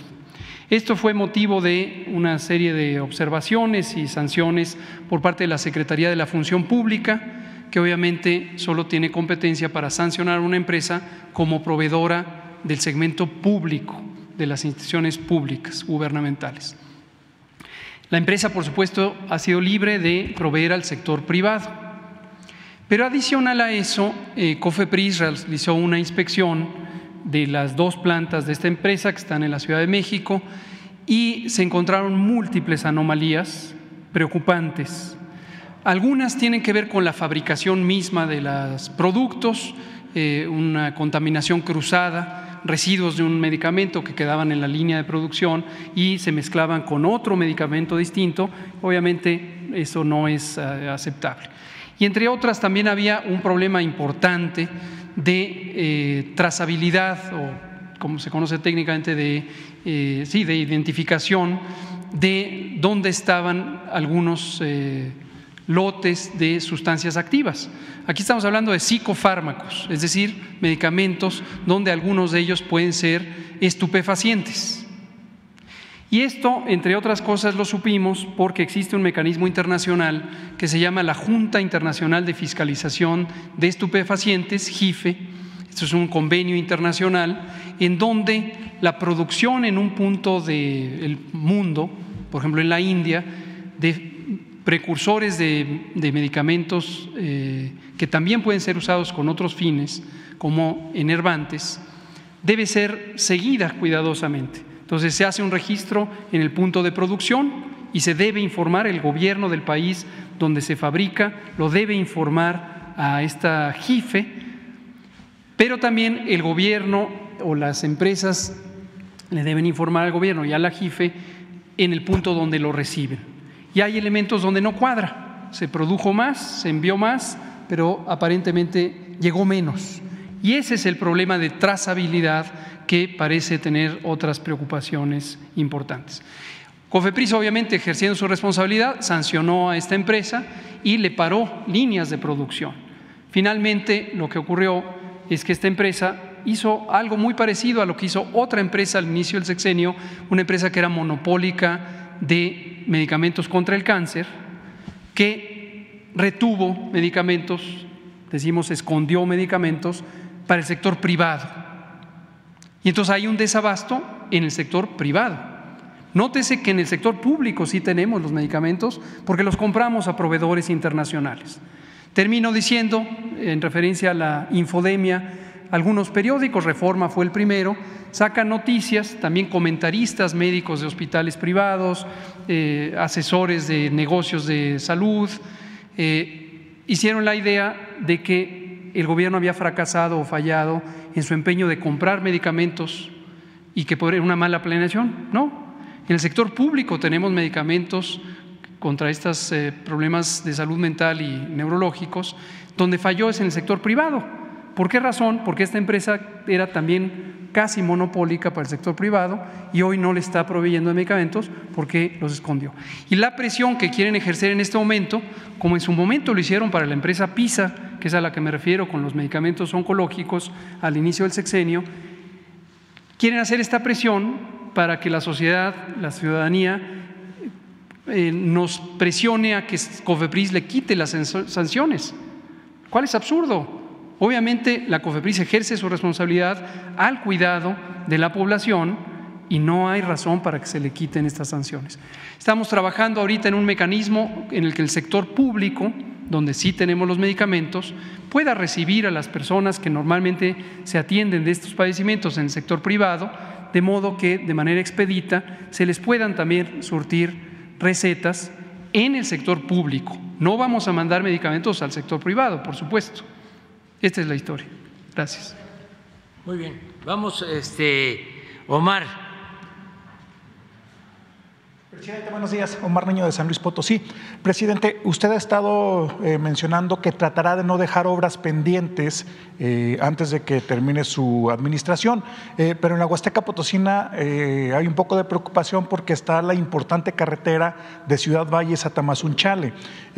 a simple vista se ve como un avance de un 60% y viene lo más complicado que es de Matlapa a Tamazunchale, que es una sierra que usted conoce, y la pregunta es si eh, se acabará esta carretera eh, antes de que termine su administración. Sí, la vamos a terminar y sí tengo este, em, la preocupación y la ocupación en esa carretera porque ya tenemos poco tiempo y hemos tenido algunas demoras porque hay grupos ahí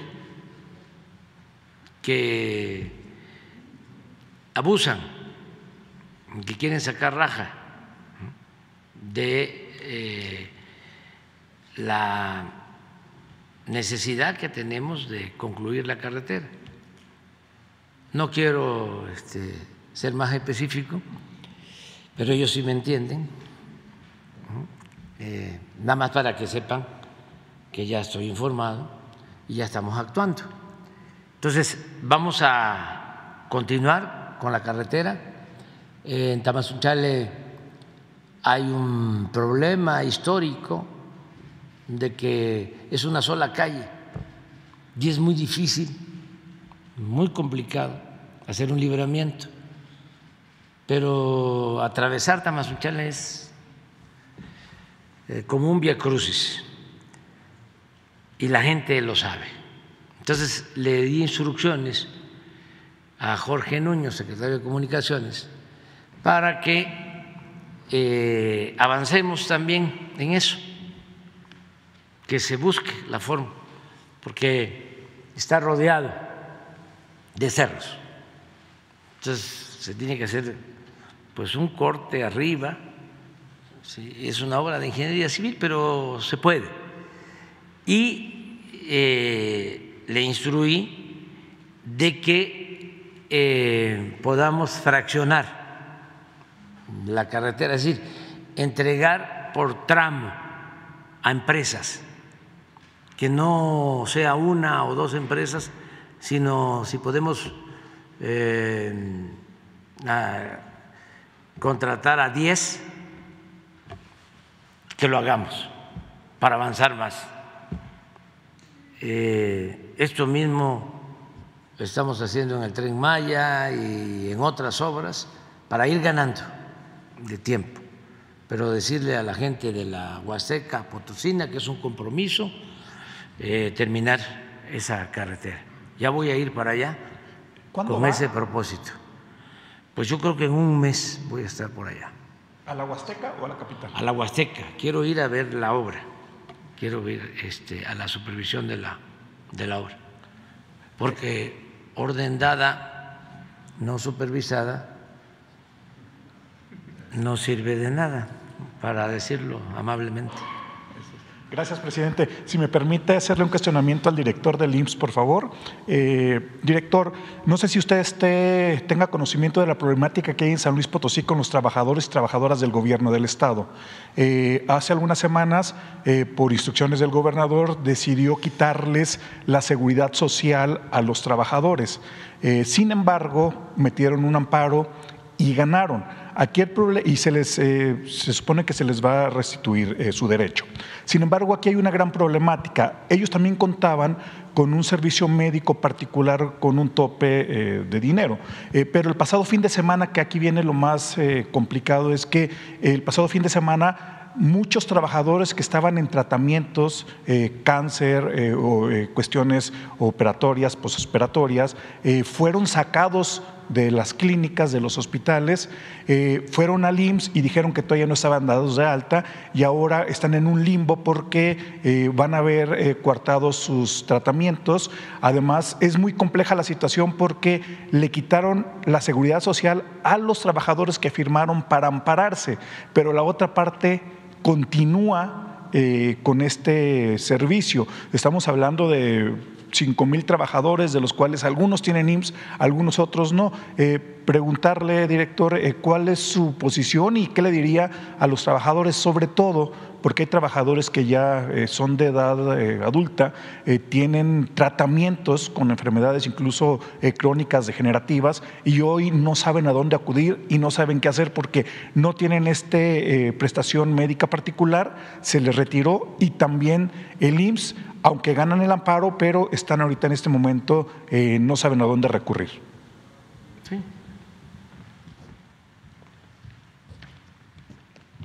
Muchas gracias.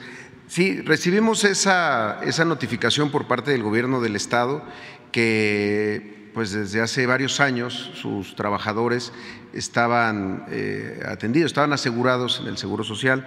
Hay algunos gobiernos estatales, municipales, universidades públicas, sistemas de agua también eh, que tienen eh, aseguramiento con el IMSS, no con el ISTE o con alguna institución de, al servicio de los trabajadores de los gobiernos estatales como existen en otros lugares. Cuando recibimos la notificación, pues nosotros eh, pues, lo que contestamos siempre es, pues es una determinación del, gobierno estatal, pero se tiene que cuidar siempre la continuidad asistencial, sobre todo cuando hay algún padecimiento grave. Una de las primeras eh, buenas noticias es que el Bienestar está entrando también a San Luis Potosí. De hecho, el, día de ayer empezamos la implementación en varios, en varios hospitales. Sin embargo, sí, sí creemos que, se, eh, que en el caso de que hubiera un amparo y que les hubieran otorgado la suspensión, sí se tiene que continuar con el aseguramiento hasta que haya una eh, resolución definitiva. Eh, sin, sin, duda creo que no se puede cortar tampoco de tajo. Al final de cuentas, la seguridad social, como lo decía el presidente, es mucho más amplia que solamente la atención médica, tiene que ver con las pensiones, tiene que ver con prestaciones eh, económicas, incapacidades, riesgos de trabajo, invalidez y también tiene que ver con este, prestaciones sociales como las guarderías y demás. Entonces, eh, pues vamos a hablar con el gobierno estatal intentando encontrar algún mecanismo para que justo la continuidad de la asistencial no se pierda en esos casos. Ahora, sobre el seguro privado que pudieran haber tenido algunos trabajadores, de eso no, no tengo conocimiento honestamente, no, no, no, no me suena muy regular que tengan un aseguramiento del seguro y al mismo tiempo una cobertura este, privada, porque al final de cuentas no deja de ser siempre muy limitada. Eh, generalmente los propios trabajadores, cuando hay un cambio o se les ofrece un seguro privado, pues tendría que ser de gastos médicos mayores, además de incluir una pensión, incapacidades por riesgo de trabajo, enfermedad del trabajo, o sea, es, es mucho más amplio lo que ofrece el seguro social. Pero vamos a revisar estos casos particulares, pues justamente para que no haya suspensión en la continuidad de, la atención médica y sobre todo pues quienes ya pudieran ser atendidos también por el IMSS Bienestar. Los trabajadores que no pueden acudir al IMSS porque están desafiliados, eh, ¿cuál es la posibilidad que tienen con el IMSS? Pues llegar a algún acuerdo con el gobierno estatal para que los vuelvan a asegurar.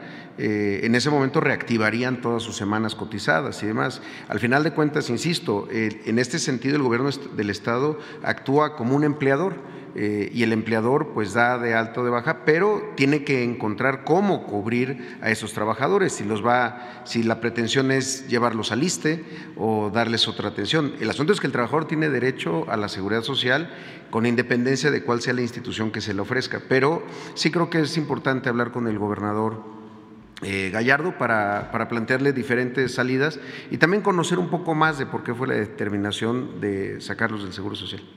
Gracias. Sí, aquí hablar con el gobernador eh, Gallardo, este, no creo que vaya a haber ningún problema, él está eh, trabajando de manera coordinada con nosotros y eh, poner por delante el derecho a la salud. Ellos tienen que ser atendidos y ojalá con amparo o sin amparo, este, hoy mismo, ¿no? Quede resuelto. Muy bien. Vamos con Vicente Serrano. Gracias, presidente. Buenos días a todos. Eh, decía mi nana que en paz descanse que para criticar hay que tener la cola larga y la lengua larga, la, la cola corta y la lengua larga, perdón. Y hay muchos que no han entendido en los medios de comunicación eh, este, este tema. Y me gustaría, para darle contexto a mi planteamiento, presidente, hacer mención que Raimundo Rivapalacio hace unos días escribió que usted había invertido mucho dinero y tiempo para hacer un juicio sumario a Genaro García Luna en la Corte de Palacio Nacional, para golpear por esta vía al expresidente Felipe Calderón, que en una ocurrencia, no estrategia, despacharon ustedes a uno de sus francotiradores a Brooklyn bajo la máscara de periodista que le crearon desde principios de sexenio para comenzar a sembrar infundios contra varios comunicadores a partir de los dichos de criminales en el juicio de que Arturo Beltrán Leiva pagó a periodistas para que difundieran rápidamente la captura del rey Zambada en octubre de 2008. También dijo Raimundo Rivapalacio que el enviado de Palacio Nacional diseminó la especie desde Estados Unidos sin el mínimo cuidado de buscar cuadrar las mentiras con los hechos que está siendo alimentada por algunos corresponsales mexicanos. Me asumo como este francotirador al que se refería Raimundo Riva Palacio, porque su servidor fue el primer comunicador de YouTube, el primer youtubero, como nos buscan ridiculizar, en tener acceso a las audiencias en el juicio contra Genaro García Luna. Y estuvimos en la mayoría de las audiencias, algo que Raimundo Riva Palacio no hizo. Y creo que le caerían bien las transcripciones del juicio al señor Riva Palacio porque el día de hoy, hasta el día de hoy sigue defendiendo a Genaro García Luna, diciendo que testigos de oídas para que reconocieron haber mentido en sus testimonios en la corte, que inventaron reuniones en donde no estuvieron o apuntaron lugares que no existen, fueron suficientes para encontrarlo culpable de todos los delitos que le imputaron, pero no para convencer a muchos de la culpabilidad. Dice Raimundo Riva Palacio, y me parece grosero, ¿es cierto que recibió sobornos del cártel del Pacífico? realmente no se sabe porque nunca se mostró ninguna prueba de ello. Protegió al cártel del Pacífico, tampoco hay evidencia. Dice que lo declararon culpable no a partir de las pruebas, sino porque la narrativa de los fiscales superó a la de la defensa. Esto me parece eh, una falta de respeto para, pues para el pueblo de México, que uno de los grandes periodistas de México diga tantas mentiras. Y lo menciono, presidente, porque eh, usted ha sido insistente en este tema, en la no repetición. Y yo le voy a preguntar, ¿qué va a pasar ahora que se ha declarado culpable a Genaro García Luna? Usted ha sostenido con congruencia que, que no va a perseguir, que no va a enjuiciar a los expresidentes. Pero yo le pregunto, presidente, con todo lo que nos enteramos, en el juicio y con todo lo que no se dijo en el juicio, no tiene suficientes elementos para por lo menos repensar eh, investigaciones para los expresidentes, Vicente Fox, Felipe Calderón, ahora que sabemos que Genaro García Luna fue encumbrado en esos sexenios, primero en la AFI, después como eh, secretario de Seguridad Pública, y entendiendo que muchos de estos que marcharon, que organizaron lo del domingo, también callaron. Ahí está Santiago Krill, que fue secretario de Gobernación y dice que como Felipe Calderón lo niega calderónicamente, que haya sabido, haya escuchado, haya estado al pendiente de las eh, trácalas de Genaro García Luna. Yo le pregunto, presidente, no... Dicen que es de sabios cambiar de opinión. ¿No es momento de que el presidente de México ordene investigaciones, sendas investigaciones, a través de la UIF de los expresidentes y que, bueno, le cumplamos a Raimundo Rivapalacio y que no se quede nada más en los dichos de un testigo que el periódico El Universal recibía 25 millones de pesos mensuales en sobornos por parte de Genaro García Luna para protegerle su imagen, entre otras muchas cosas. Ahí están personajes muy activos hoy en la política como eh, Javier Lozano, por ejemplo, que en algún momento ha defendido a Genaro García Luna. Ahí está Roberto Gil Suárez, que fue muy activo eh, con cabeza de vaca en Tamaulipas. En otras palabras, presidente, los mexicanos, muchos mexicanos, tienen sed y hambre de justicia. Si usted no eh, hace el compromiso de las investigaciones, ¿cómo podemos aspirar a la justicia con lo que hoy sabemos y lo que no sabemos, presidente? Por lo menos una comisión de la verdad, presidente. Bueno, este, mira, esto, como decía Yogi Berra en el béisbol, no se acaba hasta que se acaba. Esto está comenzando. Vamos a esperarnos, porque eh, hasta junio va a eh, sentenciarse a García Luna. Y de acuerdo a la legislación estadounidense, eh, puede el acusado acudir a mecanismos para informar que le permitan reducir los años de condena y al mismo tiempo aportar más información, que desde luego existe, o él sabe, él posee información, yo diría valiosa, y ayer hablaba yo de que sería un buen servicio al país el que él, independientemente de la reducción de los años que va a estar en la cárcel, ayudara eh, explicando cuál fue su situación en el gobierno de Fox y en el gobierno de Calderón. Entonces, no descartemos esa posibilidad. Em, porque existe el mecanismo y a él lo están condenando a 20 años como mínimo de cárcel hasta pena perpetua. Entonces, él tendrá que decidir. Yo creo que para el gobierno de Estados Unidos, para la justicia estadounidense y para el gobierno de México, pero sobre todo en bien de nuestros pueblos, sí valdría la pena que hablara García Luna. Porque entonces, si se conoce todo, eh, cómo entró al CISEN, porque es una carrera. Ahora que se oponen a la Guardia Civil, incluso a que la Guardia Civil dependa de la Secretaría de la Defensa, y hablan de militarización. Lo que quisieran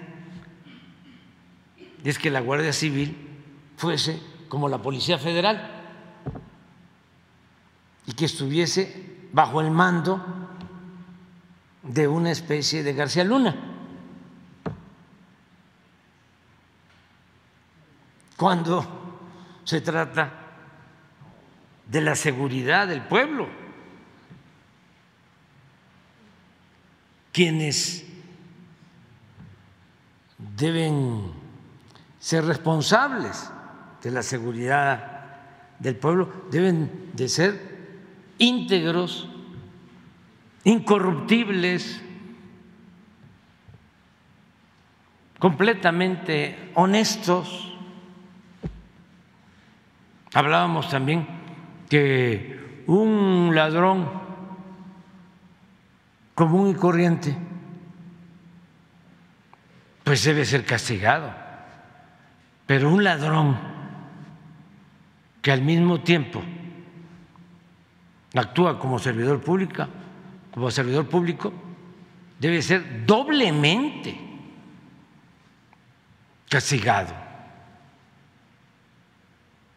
porque está incumpliendo pues su compromiso de servir a los demás. Tiene una doble responsabilidad. Entonces, sí sería muy bueno el que él hablara cómo entró por el CISEN, porque esto viene de tiempo atrás. Presidente. Eh, es importante eso. Y luego, ¿por qué el AFI? Yo recuerdo dos cosas del AFI. Cuando me eh, desaforaron, me tocó ir a declarar a la Procuraduría. Y pues estaría yo todo en contra, pero sobre todo los medios. ¿Y saben qué me hicieron? Que cuando salgo de la Procuraduría, los del AFI este, me rodean como si yo fuese un delincuente para la foto del Reforma. ¿Quién era el director del AFI? García Luna. Luego,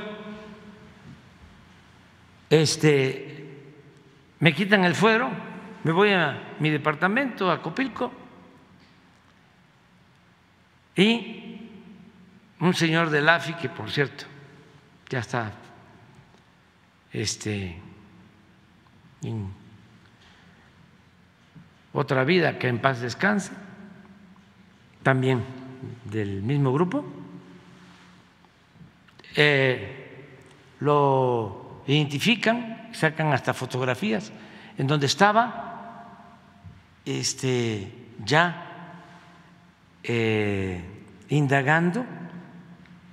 Yo vivía en ese entonces junto al CUC, al centro universitario, centro cultural universitario, que es de los este, dominicos, y entonces éramos vecinos, eh, por ahí querían entrar a mi departamento del AFI. Entonces, a ver, ¿qué relación con el fiscal de la Concha?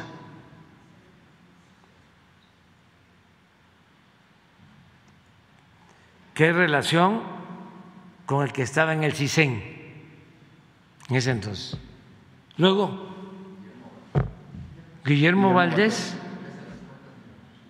No, pero ese no estaba. Ese estaba, había otro, porque ese llegó con Calderón, porque era periodista, eh, supuestamente investigador, este, tenía una empresa de encuestas junto con, o la tiene, sí, junto con Gea Isa junto con el hijo de don Jesús Reyes Heroles.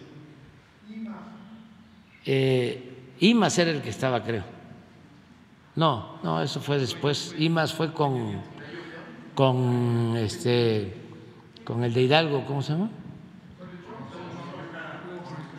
Con Sí, pero el, el CISEN es clave. Creo que Tello Peón. Tello Peón porque después de Tello estuvo también el finado, el que fue de la Marina, Wilfredo Robledo. Pero bueno, entonces, ¿cómo llega ahí al LAFI, ¿no? Y luego, ¿cómo lo nombra secretario de Seguridad? Pero hay dos cosas más. Este, son seis años y él va ascendiendo hasta colocarse como brazo derecho de Calderón. Y lo otro, ayer vi, y me gustaría que a ver si lo consigues y lo ponemos, una entrevista de quien fue embajador o encargado de la embajada, porque era hombre de, de negocios, digo el responsable de negocios de la embajada, este, habla de que sí sabían, pero sabían los del gobierno estadounidense. ¿Y por Desde qué? el 2009. Desde el 8, dice él, o del 10. Ahorita lo vemos. Estamos hablando del embajador de Estados Unidos en México. Claro, encargado de despacho, pero haciendo las veces embajador, que hace estas declaraciones. Entonces, es muy raro también que las agencias del gobierno de Estados Unidos no hayan actuado o se hayan tardado en actuar. ¿Y por qué no también García Luna habla de esto? Porque lo premiaban, este, trabajaba con ellos de manera coordinada. Entonces, vamos a esperarnos, es muy importante esto, y yo lo dije en mi toma de posición, hay que castigar a los eh, delincuentes comunes y a los de cuello blanco, porque lo que sucedió en esos dos sexenios, cuando menos, el de Fox y el de Calderón, es que se asociaron la delincuencia organizada con la delincuencia de cuello blanco. Si no habla Genaro García Luna, ¿usted eh, va a pedir investigaciones de Vicente Fox y de Felipe Calderón? Vamos a esperarnos, o sea, este, vamos a esperar, no adelantemos. Pero este es un tema muy interesante para que nunca más se repitan estas cosas en el país. Y no es con el ánimo de venganza, Claro. sino porque va a ayudar mucho, porque se sentían eh, intocables. Eh, además, ya se veía normal. Decía don Jesús Reyes Heroles, el grande, el abuelo de el que escribe ahora en el Reforma, que ya es otra cosa. Decía que robaban los políticos en México y hacían lo que querían. Y textualmente decía don Jesús, y el peor de los males es que ni siquiera pierden su respetabilidad. O sea, la corrupción se veía ya como algo normal, por eso se atrevió el presidente Peña, con todo respeto, a decir que la corrupción era parte de la cultura del pueblo de México.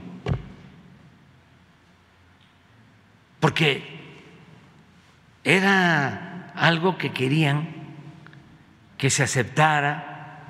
Afortunadamente es tanta la reserva de valores culturales, morales, espirituales que tiene nuestro pueblo, que resistimos eso.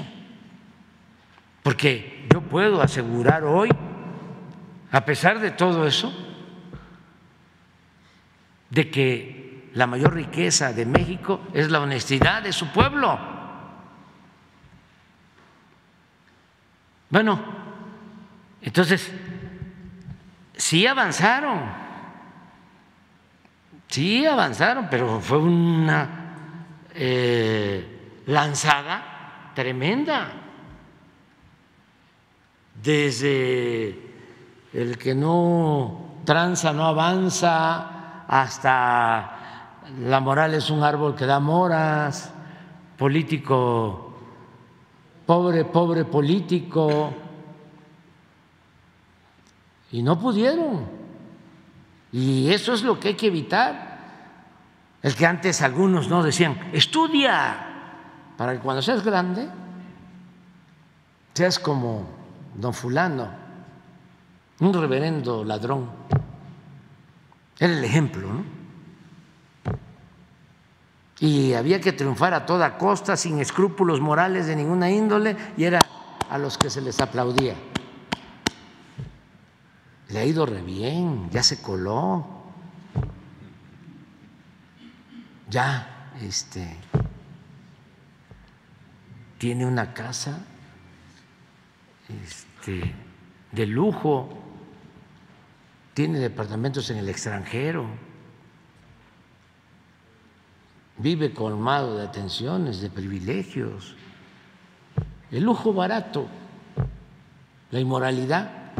Entonces, Ahora, con esto, ayuda a decir, no, eso no es la felicidad. Es como lo de las drogas, que hay que hacer campaña a los jóvenes constantemente de que eso mata. Y ahora que están hablando de estos medicamentos que se usaban para eh, hacer el fentanilo y por eso se puso orden, porque con esos medicamentos este,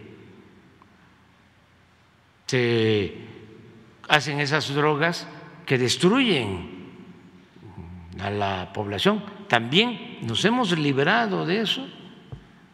Lo más que ha protegido al pueblo ha sido la tradición cultural de México nuestras culturas.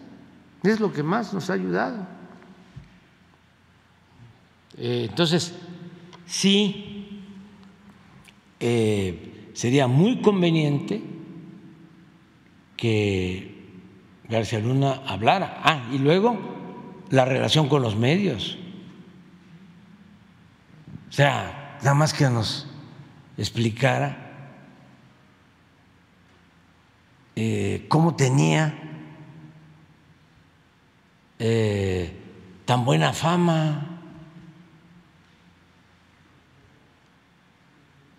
porque pues es todo. Los medios lamentablemente han estado involucrados en todos estos actos de corrupción.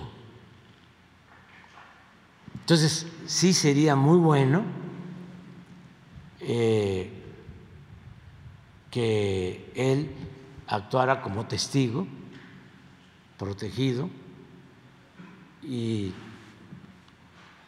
eh, ampliara la información. En algún momento se lo planteé, presidente, que si había la posibilidad de que los medios que estuvieran involucrados en situaciones de corrupción Creo que se lo pregunté por una de estas eh, situaciones que surgieron en torno a Lito Moreno y el martes del jaguar de Laida Sansores. Ahora se lo pregunto nuevamente.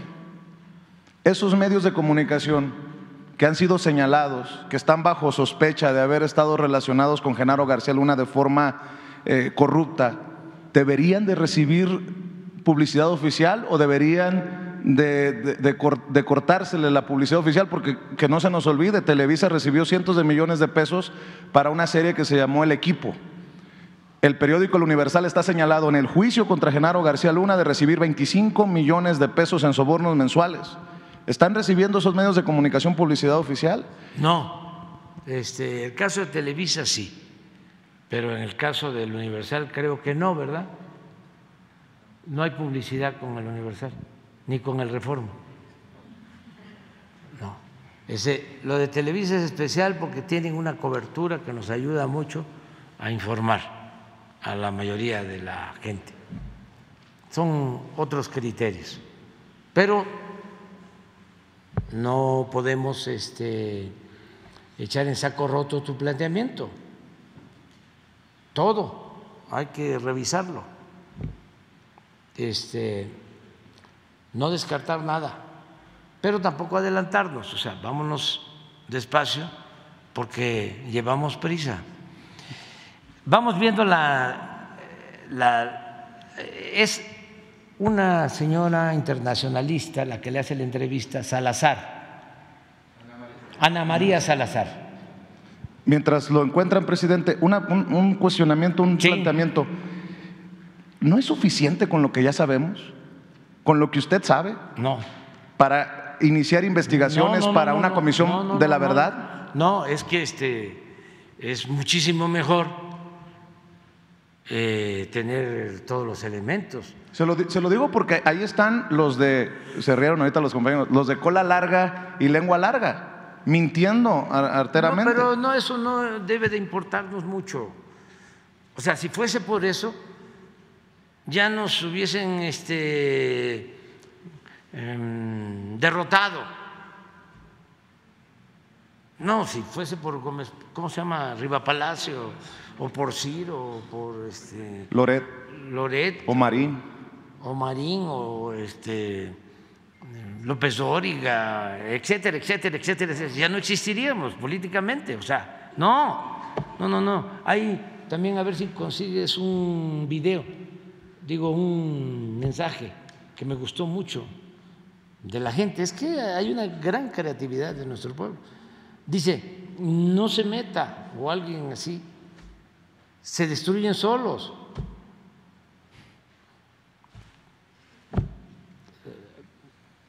A ver si lo consigues. Es- Ese es un, es un mensaje de Face.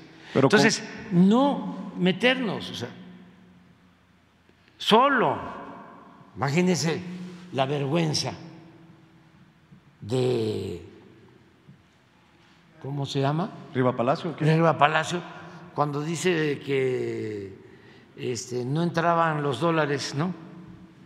En una maleta. Ah, no, ese fue Sarmiento. No. Riva Palacio habló de la tonelada del... Esa es la tonelada de, de dinero, o sea, defendiendo a este a García Luna. Pero últimamente Riva Palacio, en un análisis que hacen, también así como lo que vimos ayer de lo de Mola, ya aceptando Riva Palacio. Es que puede ser que hoy escriba otra cosa, pero eh, como dicen una cosa, dicen otra. Bueno, Este, a Loret le faltó aclararnos por qué teniendo tan cercano a García Luna nunca se enteró. Fue cuasi vecino de García Luna no, en Miami. faltó decir su vinculación este, con García Luna, este, cómo fue que llegaron al acuerdo para el montaje. Eh, le faltó decir eh, muchas cosas. Bueno, entrevista, a ver si la consigues por ahí. Esa también es buena. Entrevista a Calderón, no sé si él o otro periodista, y Calderón dice, si resulta que García Luna. Es culpable, yo voy ¿sí? a dar una aclaración sobre el tema. Entonces estamos esperando la aclaración. Es más, aquí está la tribuna. ¿Eh? Sí, lo invito aquí. O sea, que, que nos explique su relación con García Luna. Y además le ¿Ese fue el que le preguntó? No, no, fue Loret. No. ¿Quién fue? Loret. Ah, fue Loret. Es- sería bueno porque esto ayuda mucho a la gente a, informar. Este, O a lo mejor ya le cuadra, ya ve que Leo Zuckerman decía que no le cuadraba ahora, la acusación. ahora, este, si viniera aquí, este, eh, nos comprometemos a que no haya preguntas, nada más que dé su testimonio. ¿Y por qué decimos que aquí? Bueno, porque fue presidente, haya sido como haya sido, este, y eh, no es para presumir, pero eh, esta conferencia la ven muchos.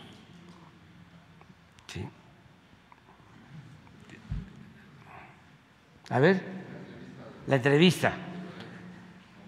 A ver, primero, pero la otra es muy buena porque es un embajador.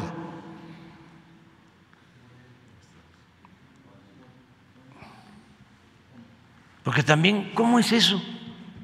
De que este, aquí se, se hacen todos estos acuerdos mafiosos, ¿no? Eh, se alimentan, se nutren mutuamente autoridades con delincuentes y pasa la droga a Estados Unidos y allá no hay este, No hay bandas. no hay capos allá. No hay. cárteles. pero también este, sus agencias no ven nada, no actúan. Nada más nos enteramos hace un mes que el que estaba encargado de la DEA un tiempo en México, solo lo destituyeron porque le encontraron vínculos con eh, jefes de la delincuencia en México. Hace un mes. Y ya no hay información. Ahí sí no hay un comunicado del Departamento de Estado. Sí, lo estoy- por eso lo estoy diciendo. No, no, no, no, no, no, no, no. Es nada más para el señor Blinken, que ayer este, habla de la democracia en México. Yo le recomendaría que vuelva a leer a Alex Tocqueville, que escribió sobre la fundación de Estados Unidos y de la democracia en América, porque yo creo que ya es tiempo que ellos regresen a sus orígenes, con todo respeto. Y, de nuevo, para que nos entendamos, en el gobierno que represento hay más democracia que en el gobierno de Estados Unidos. Hay más democracia en México hoy que la democracia que este, pueda existir en Estados Unidos.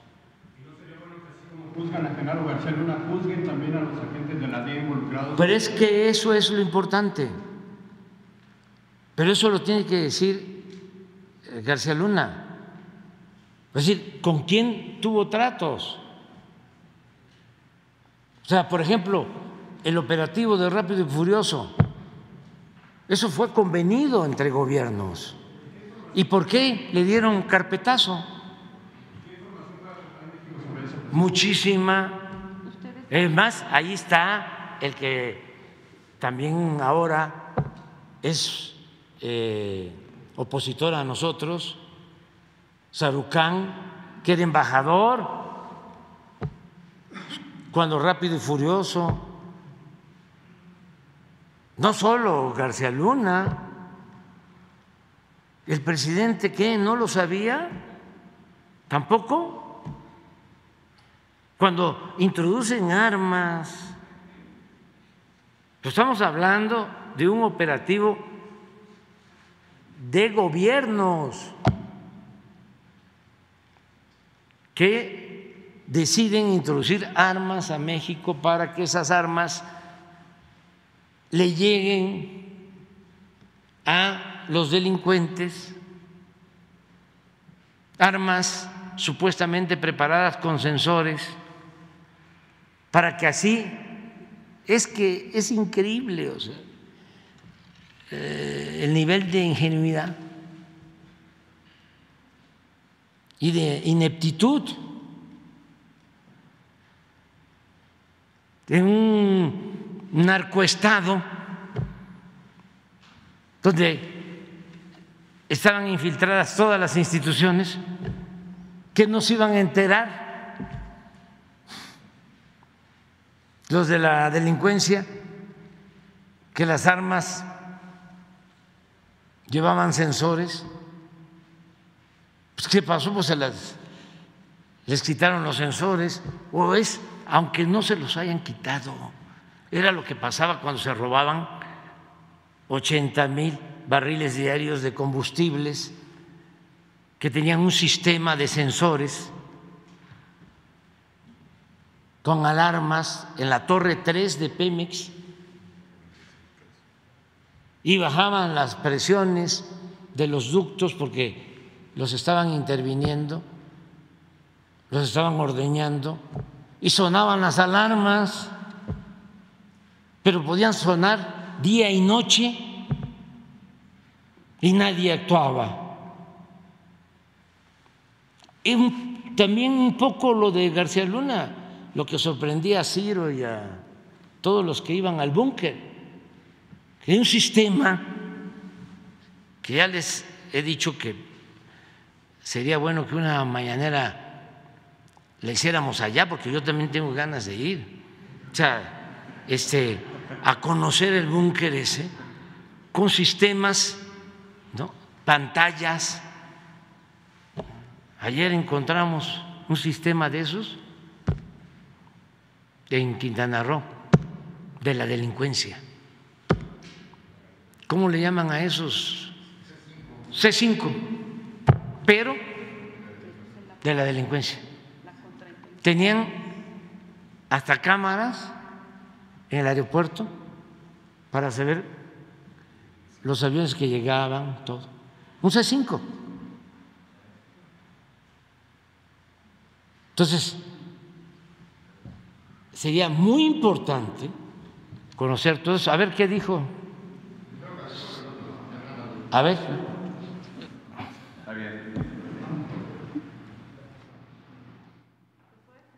Aquí en Latinus, al expresidente de México, Felipe Calderón, y lo cuestioné sobre el papel de Genaro García Luna en su gobierno.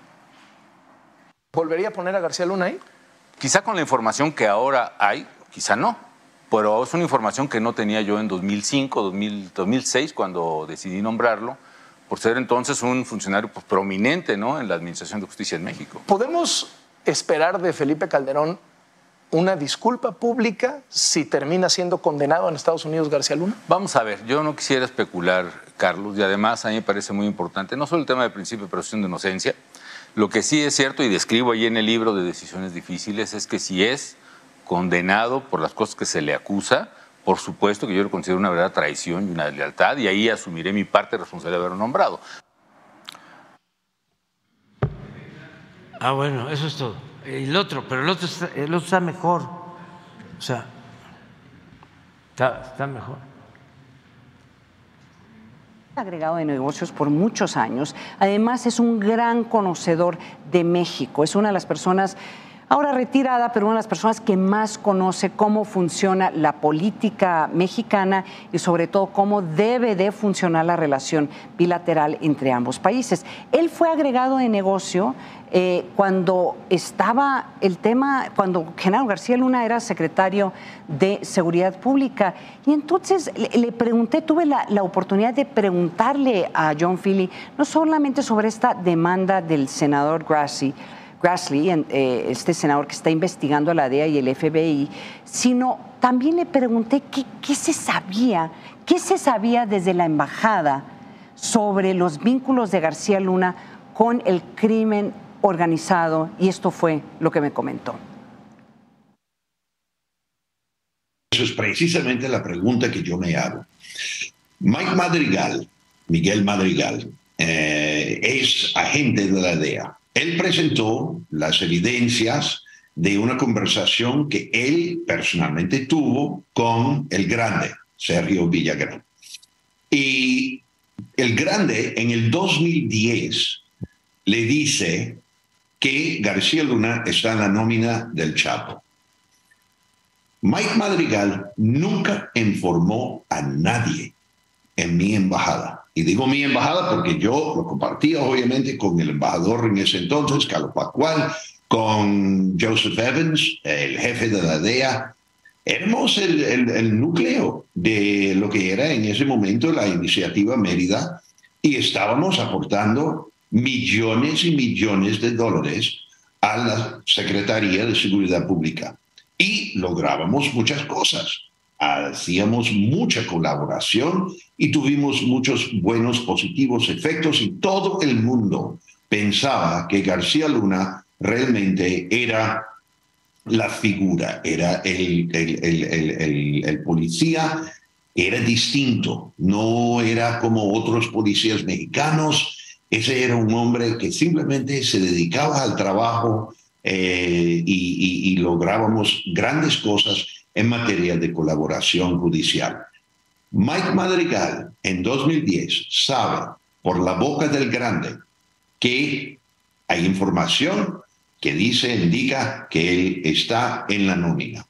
¿Qué hace Mike Madrigal con esa información? Aparentemente, Ana María, aparentemente, él le dijo eso a los fiscales americanos en los Estados Unidos, lo más probable en Houston en ese momento, y no hicieron nada.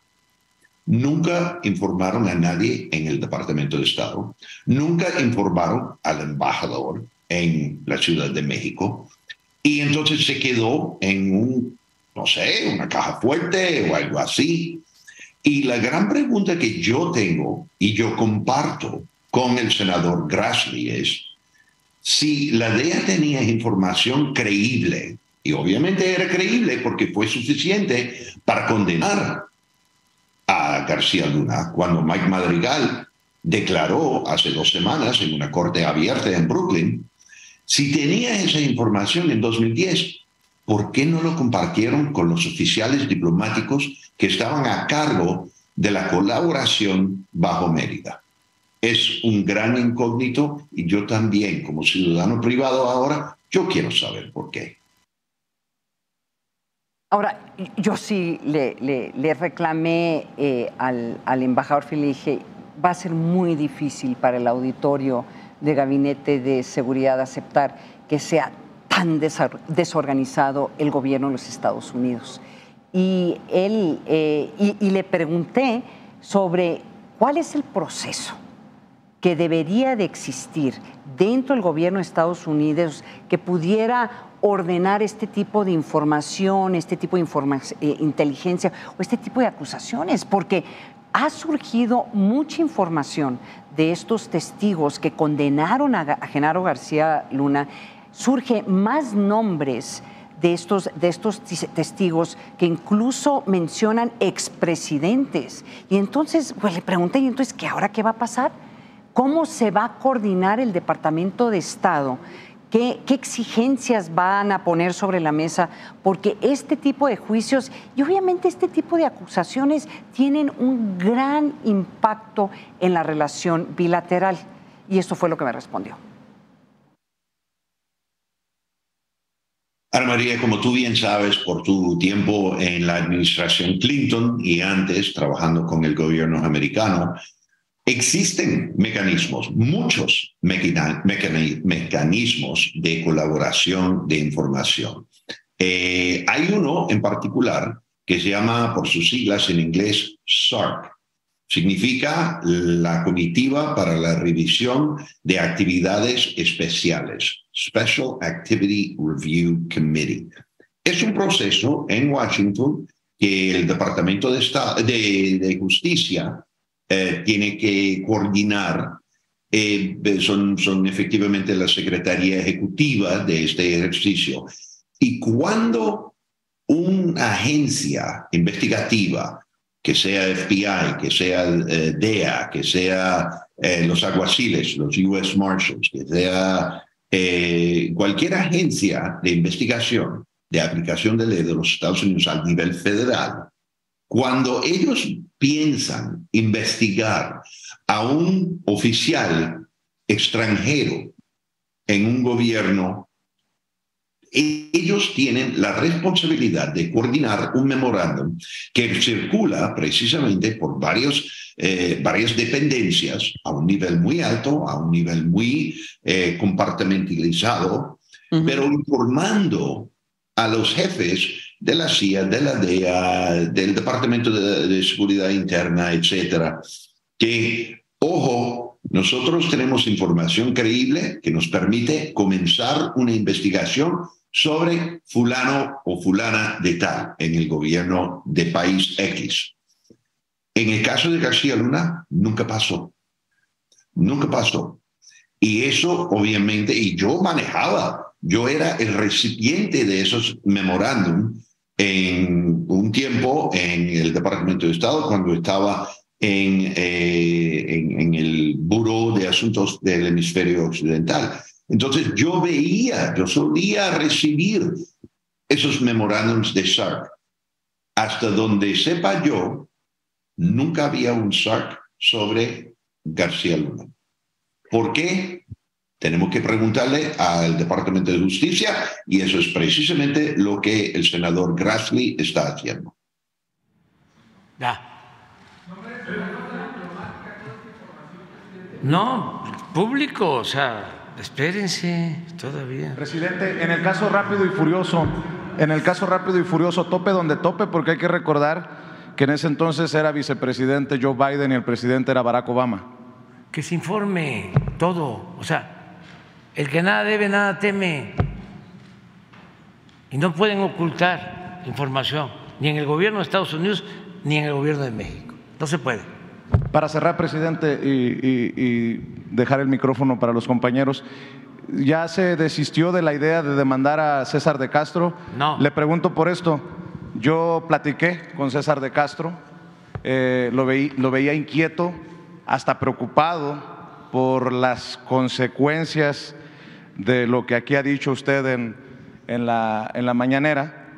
Y también hay que decirlo que tanto Miguel Arzate de Canal 14 como su servidor y otros compañeros, hemos sido señalados como los enviados especiales de Palacio para hostigar, dicen los periodistas de Milenio que se han burlado de nosotros por haberle cuestionado a César de Castro acerca de la mención de su nombre, eh, de la exageración por lo menos, si no es mentira, la exageración de César de Castro con su contrainterrogatorio al rey Zambada eh, el propio Carlos Loret de Mola y, Claudio Ochoa, su corresponsal, se burlaban porque decían que después de que lo mencionaron a usted salíamos a dar a hacer control de daños, como si nosotros trabajáramos para usted.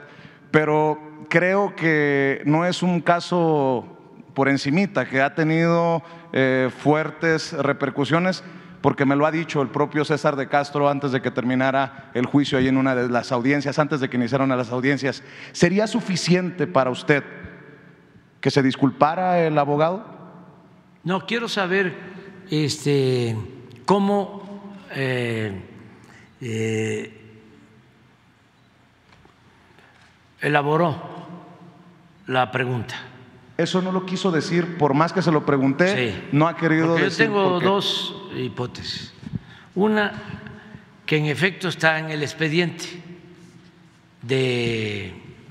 El rey Zambada. Zambada, sí que este y él se equivocó cuando leyó o improvisó hablando de que el dinero lo habían dado para la campaña que tuve con Fox y se equivocó, pero que sí existe eh, un señalamiento de que entregaron dinero durante mi gobierno, cuando fui jefe de gobierno hablan de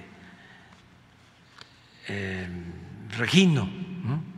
Entonces, quiero saber eso, pues, primero. Segundo, la otra hipótesis es que le sembraron la pregunta. ¿Quién, presidente? pues los este, que son mis adversarios, ¿no? Felipe Calderón. Sí, para eh, eh, mandar el mensaje de que todos somos iguales. No, no, no, todos.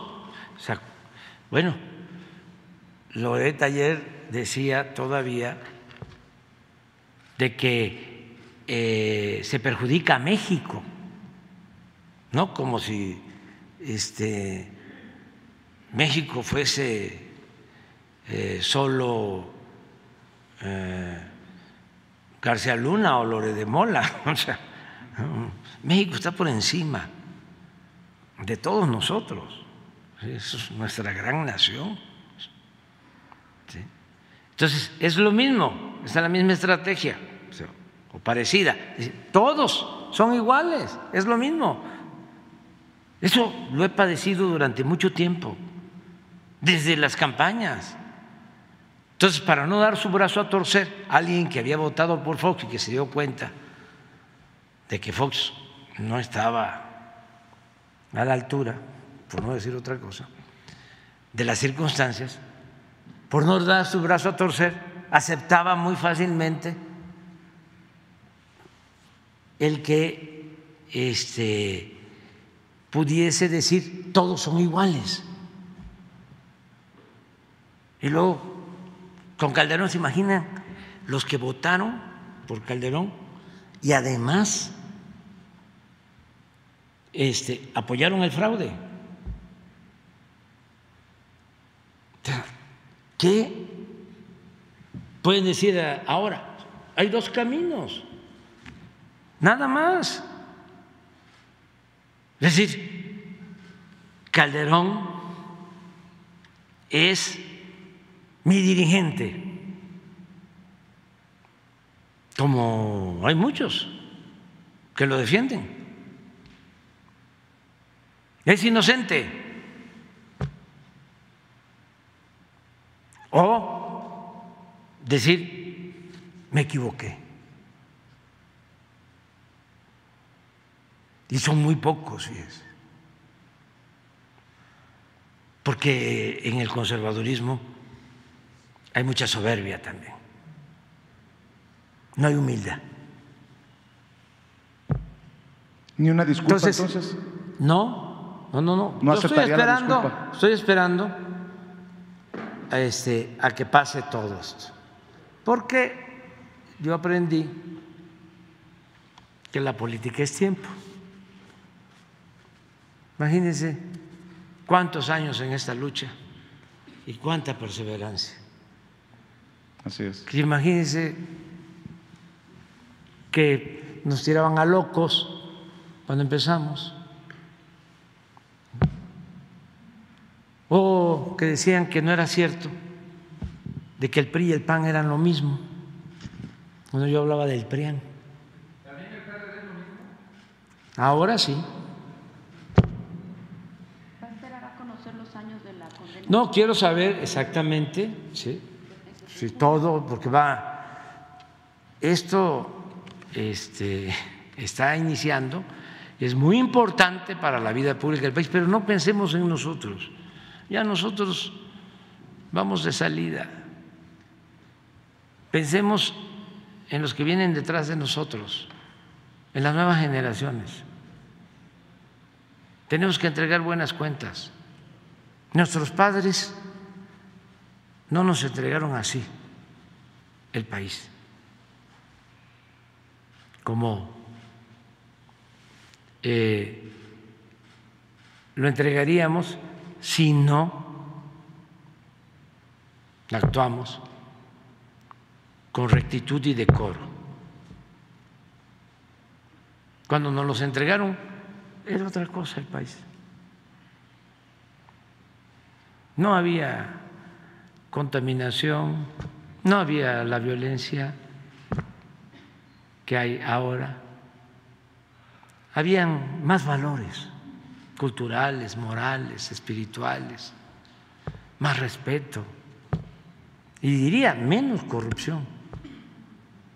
Sí había, pero no hay un periodo con más corrupción en toda la historia de México que el periodo neoliberal de 36 años.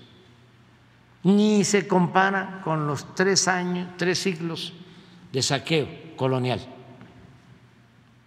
Nada, nada más hagan la cuenta de lo que se han llevado de oro y de plata en los últimos tiempos, durante el periodo neoliberal, en comparación con todo el oro y toda la plata que se llevaron los españoles en tres siglos.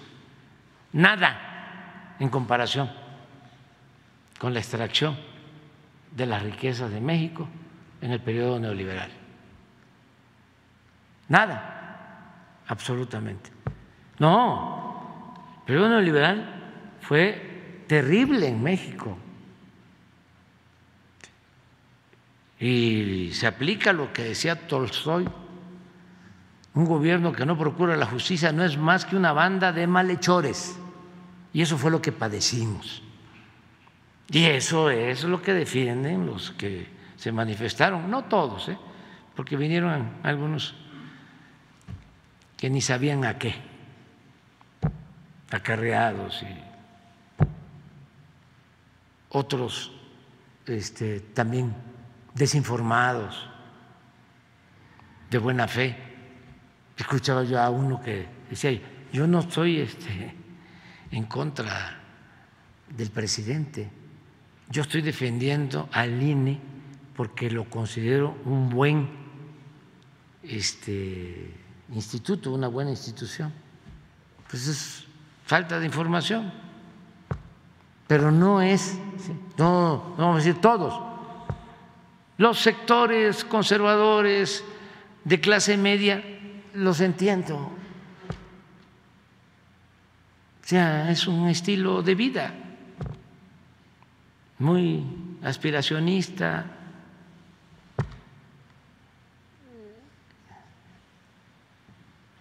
Que tiene una manera de pensar. Ya apenas se les empieza a ir bien y ya se vuelven ladinos y clasistas y racistas.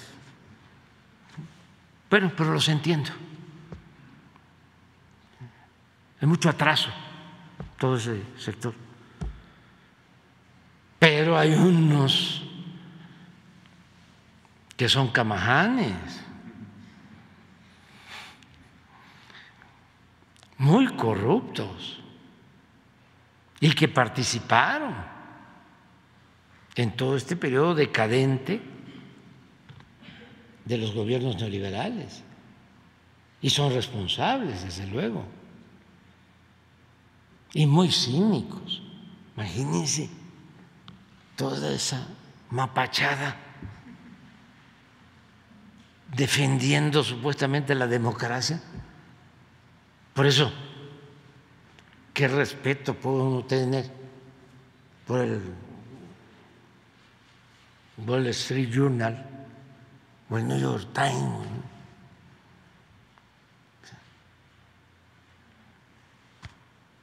No tienen idea, o sea, apoyando a Claudio X González, Aguilar Camín, a Krause, a La Bastida, a Fox, a Calderón, a García Luna, a la maestra Elvester, con todo mi respeto.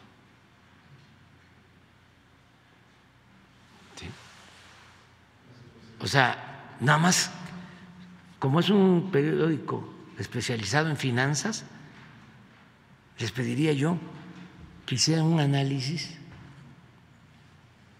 de dónde viven ellos, los convocantes, los dirigentes y cómo obtuvieron sus fortunas para ver si los van a seguir defendiendo. A lo mejor sí, porque pues ese es su propósito, defender la corrupción en el mundo. Cuando fui a la ONU, fui a denunciar eso, la profunda desigualdad económica y social que hay en el mundo. Casi mil, mil millones de personas que viven con menos de un dólar diario, mientras una élite se ha hecho cada vez más rica, inmensamente rica. ¿Y qué se hace por enfrentar esa desigualdad? ¿Qué produce violencia? ¿Qué obliga a la gente a emigrar? Da tristeza. Y eso no lo tratan estos medios, el Wall Street Journal, ni el New York Times, ni el Financial Times, y menos el Reforma o el Universal, que hace tres días un naufragio en Italia, más de 40 muertos de migrantes. También hace dos, tres días, una volcadura de un autobús en Panamá, 40 muertos. Hace una semana, aquí en nuestro país, otra volcadura, 20 muertos de migrantes. ¿Y eso? ¿Qué? ¿No se debe de atender? ¿Qué es lo que origina el que la gente se vea obligada a abandonar sus pueblos, a sus familias, para buscarse la vida como pueda en otras partes? Y eso no son temas. O lo del Perú, vuelvo a insistir, silencio. Nadie habla. un golpe de Estado. técnico, con el apoyo, o cuando menos con la aprobación del gobierno de Estados Unidos, porque su embajador en Perú fue la primera en declarar en contra del presidente electo democráticamente, que hoy está en la cárcel. Entonces ya basta de hipocresías. Vamos a cambiar el mundo. Vamos a transformar la vida pública, vamos a purificar la vida pública en los países y vamos a establecer, así como en México, el humanismo y en el mundo la fraternidad universal. Y yo le tengo muchísimo respeto al presidente Biden, porque lo considero sincero pero los aparatos continúan igual. Cuando dominaban toda América Latina y ponían y quitaban gobernantes a su antojo, es lo mismo.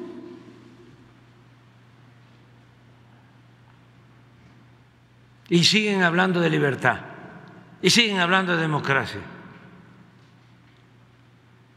pues que quede claro con relación a nosotros. Hay más libertad en México y más democracia que en Estados Unidos. Así de claro. Y si quieren que debatamos sobre este asunto, lo hacemos. Y yo tengo las pruebas para demostrar que hay más libertad y que hay más democracia nuestro país. Y eso sí lo tenemos que defender porque no somos colonia, no somos un protectorado, somos un país libre, independiente, soberano. Y nosotros respetamos y por eso exigimos que nos respeten. No es de que allá en el Departamento de Estado de repente escucharon lo que les mandó a decir Claudia X González o Krause o Castañeda. No, y a ver, un comunicado a favor de la marcha. Está en riesgo la democracia en México por una ley secundaria. Dan pena ajena. Es ridículo.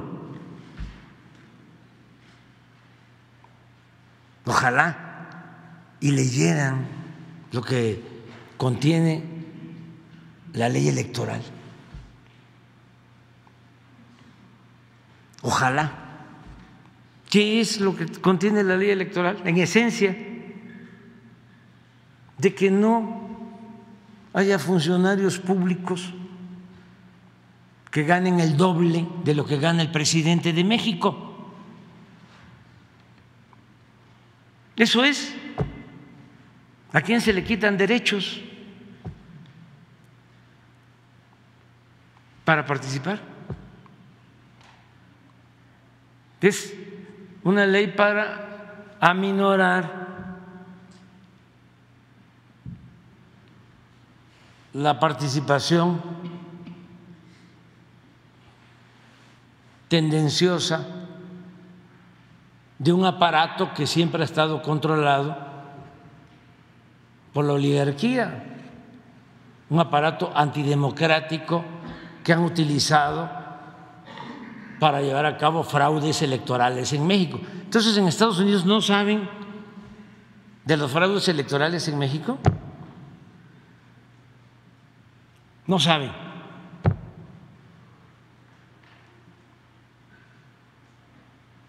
No saben quiénes son. No saben que la Bastida eh, recibió dinero de Pemex para su campaña.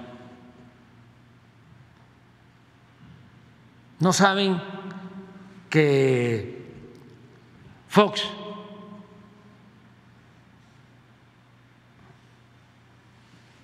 apoyó el fraude electoral del 2006. No lo saben. No saben que Calderón se impuso mediante el fraude y para legitimarse declaró la guerra contra el narcotráfico utilizando a García Luna y causando un tremendo daño al país, inclusive a Estados Unidos. Porque por esa eh, decisión de imponer a Calderón, se eh, intensificó el narcotráfico y se inundó de droga a Estados Unidos. ¿No lo saben ellos? Son muy buenos para ver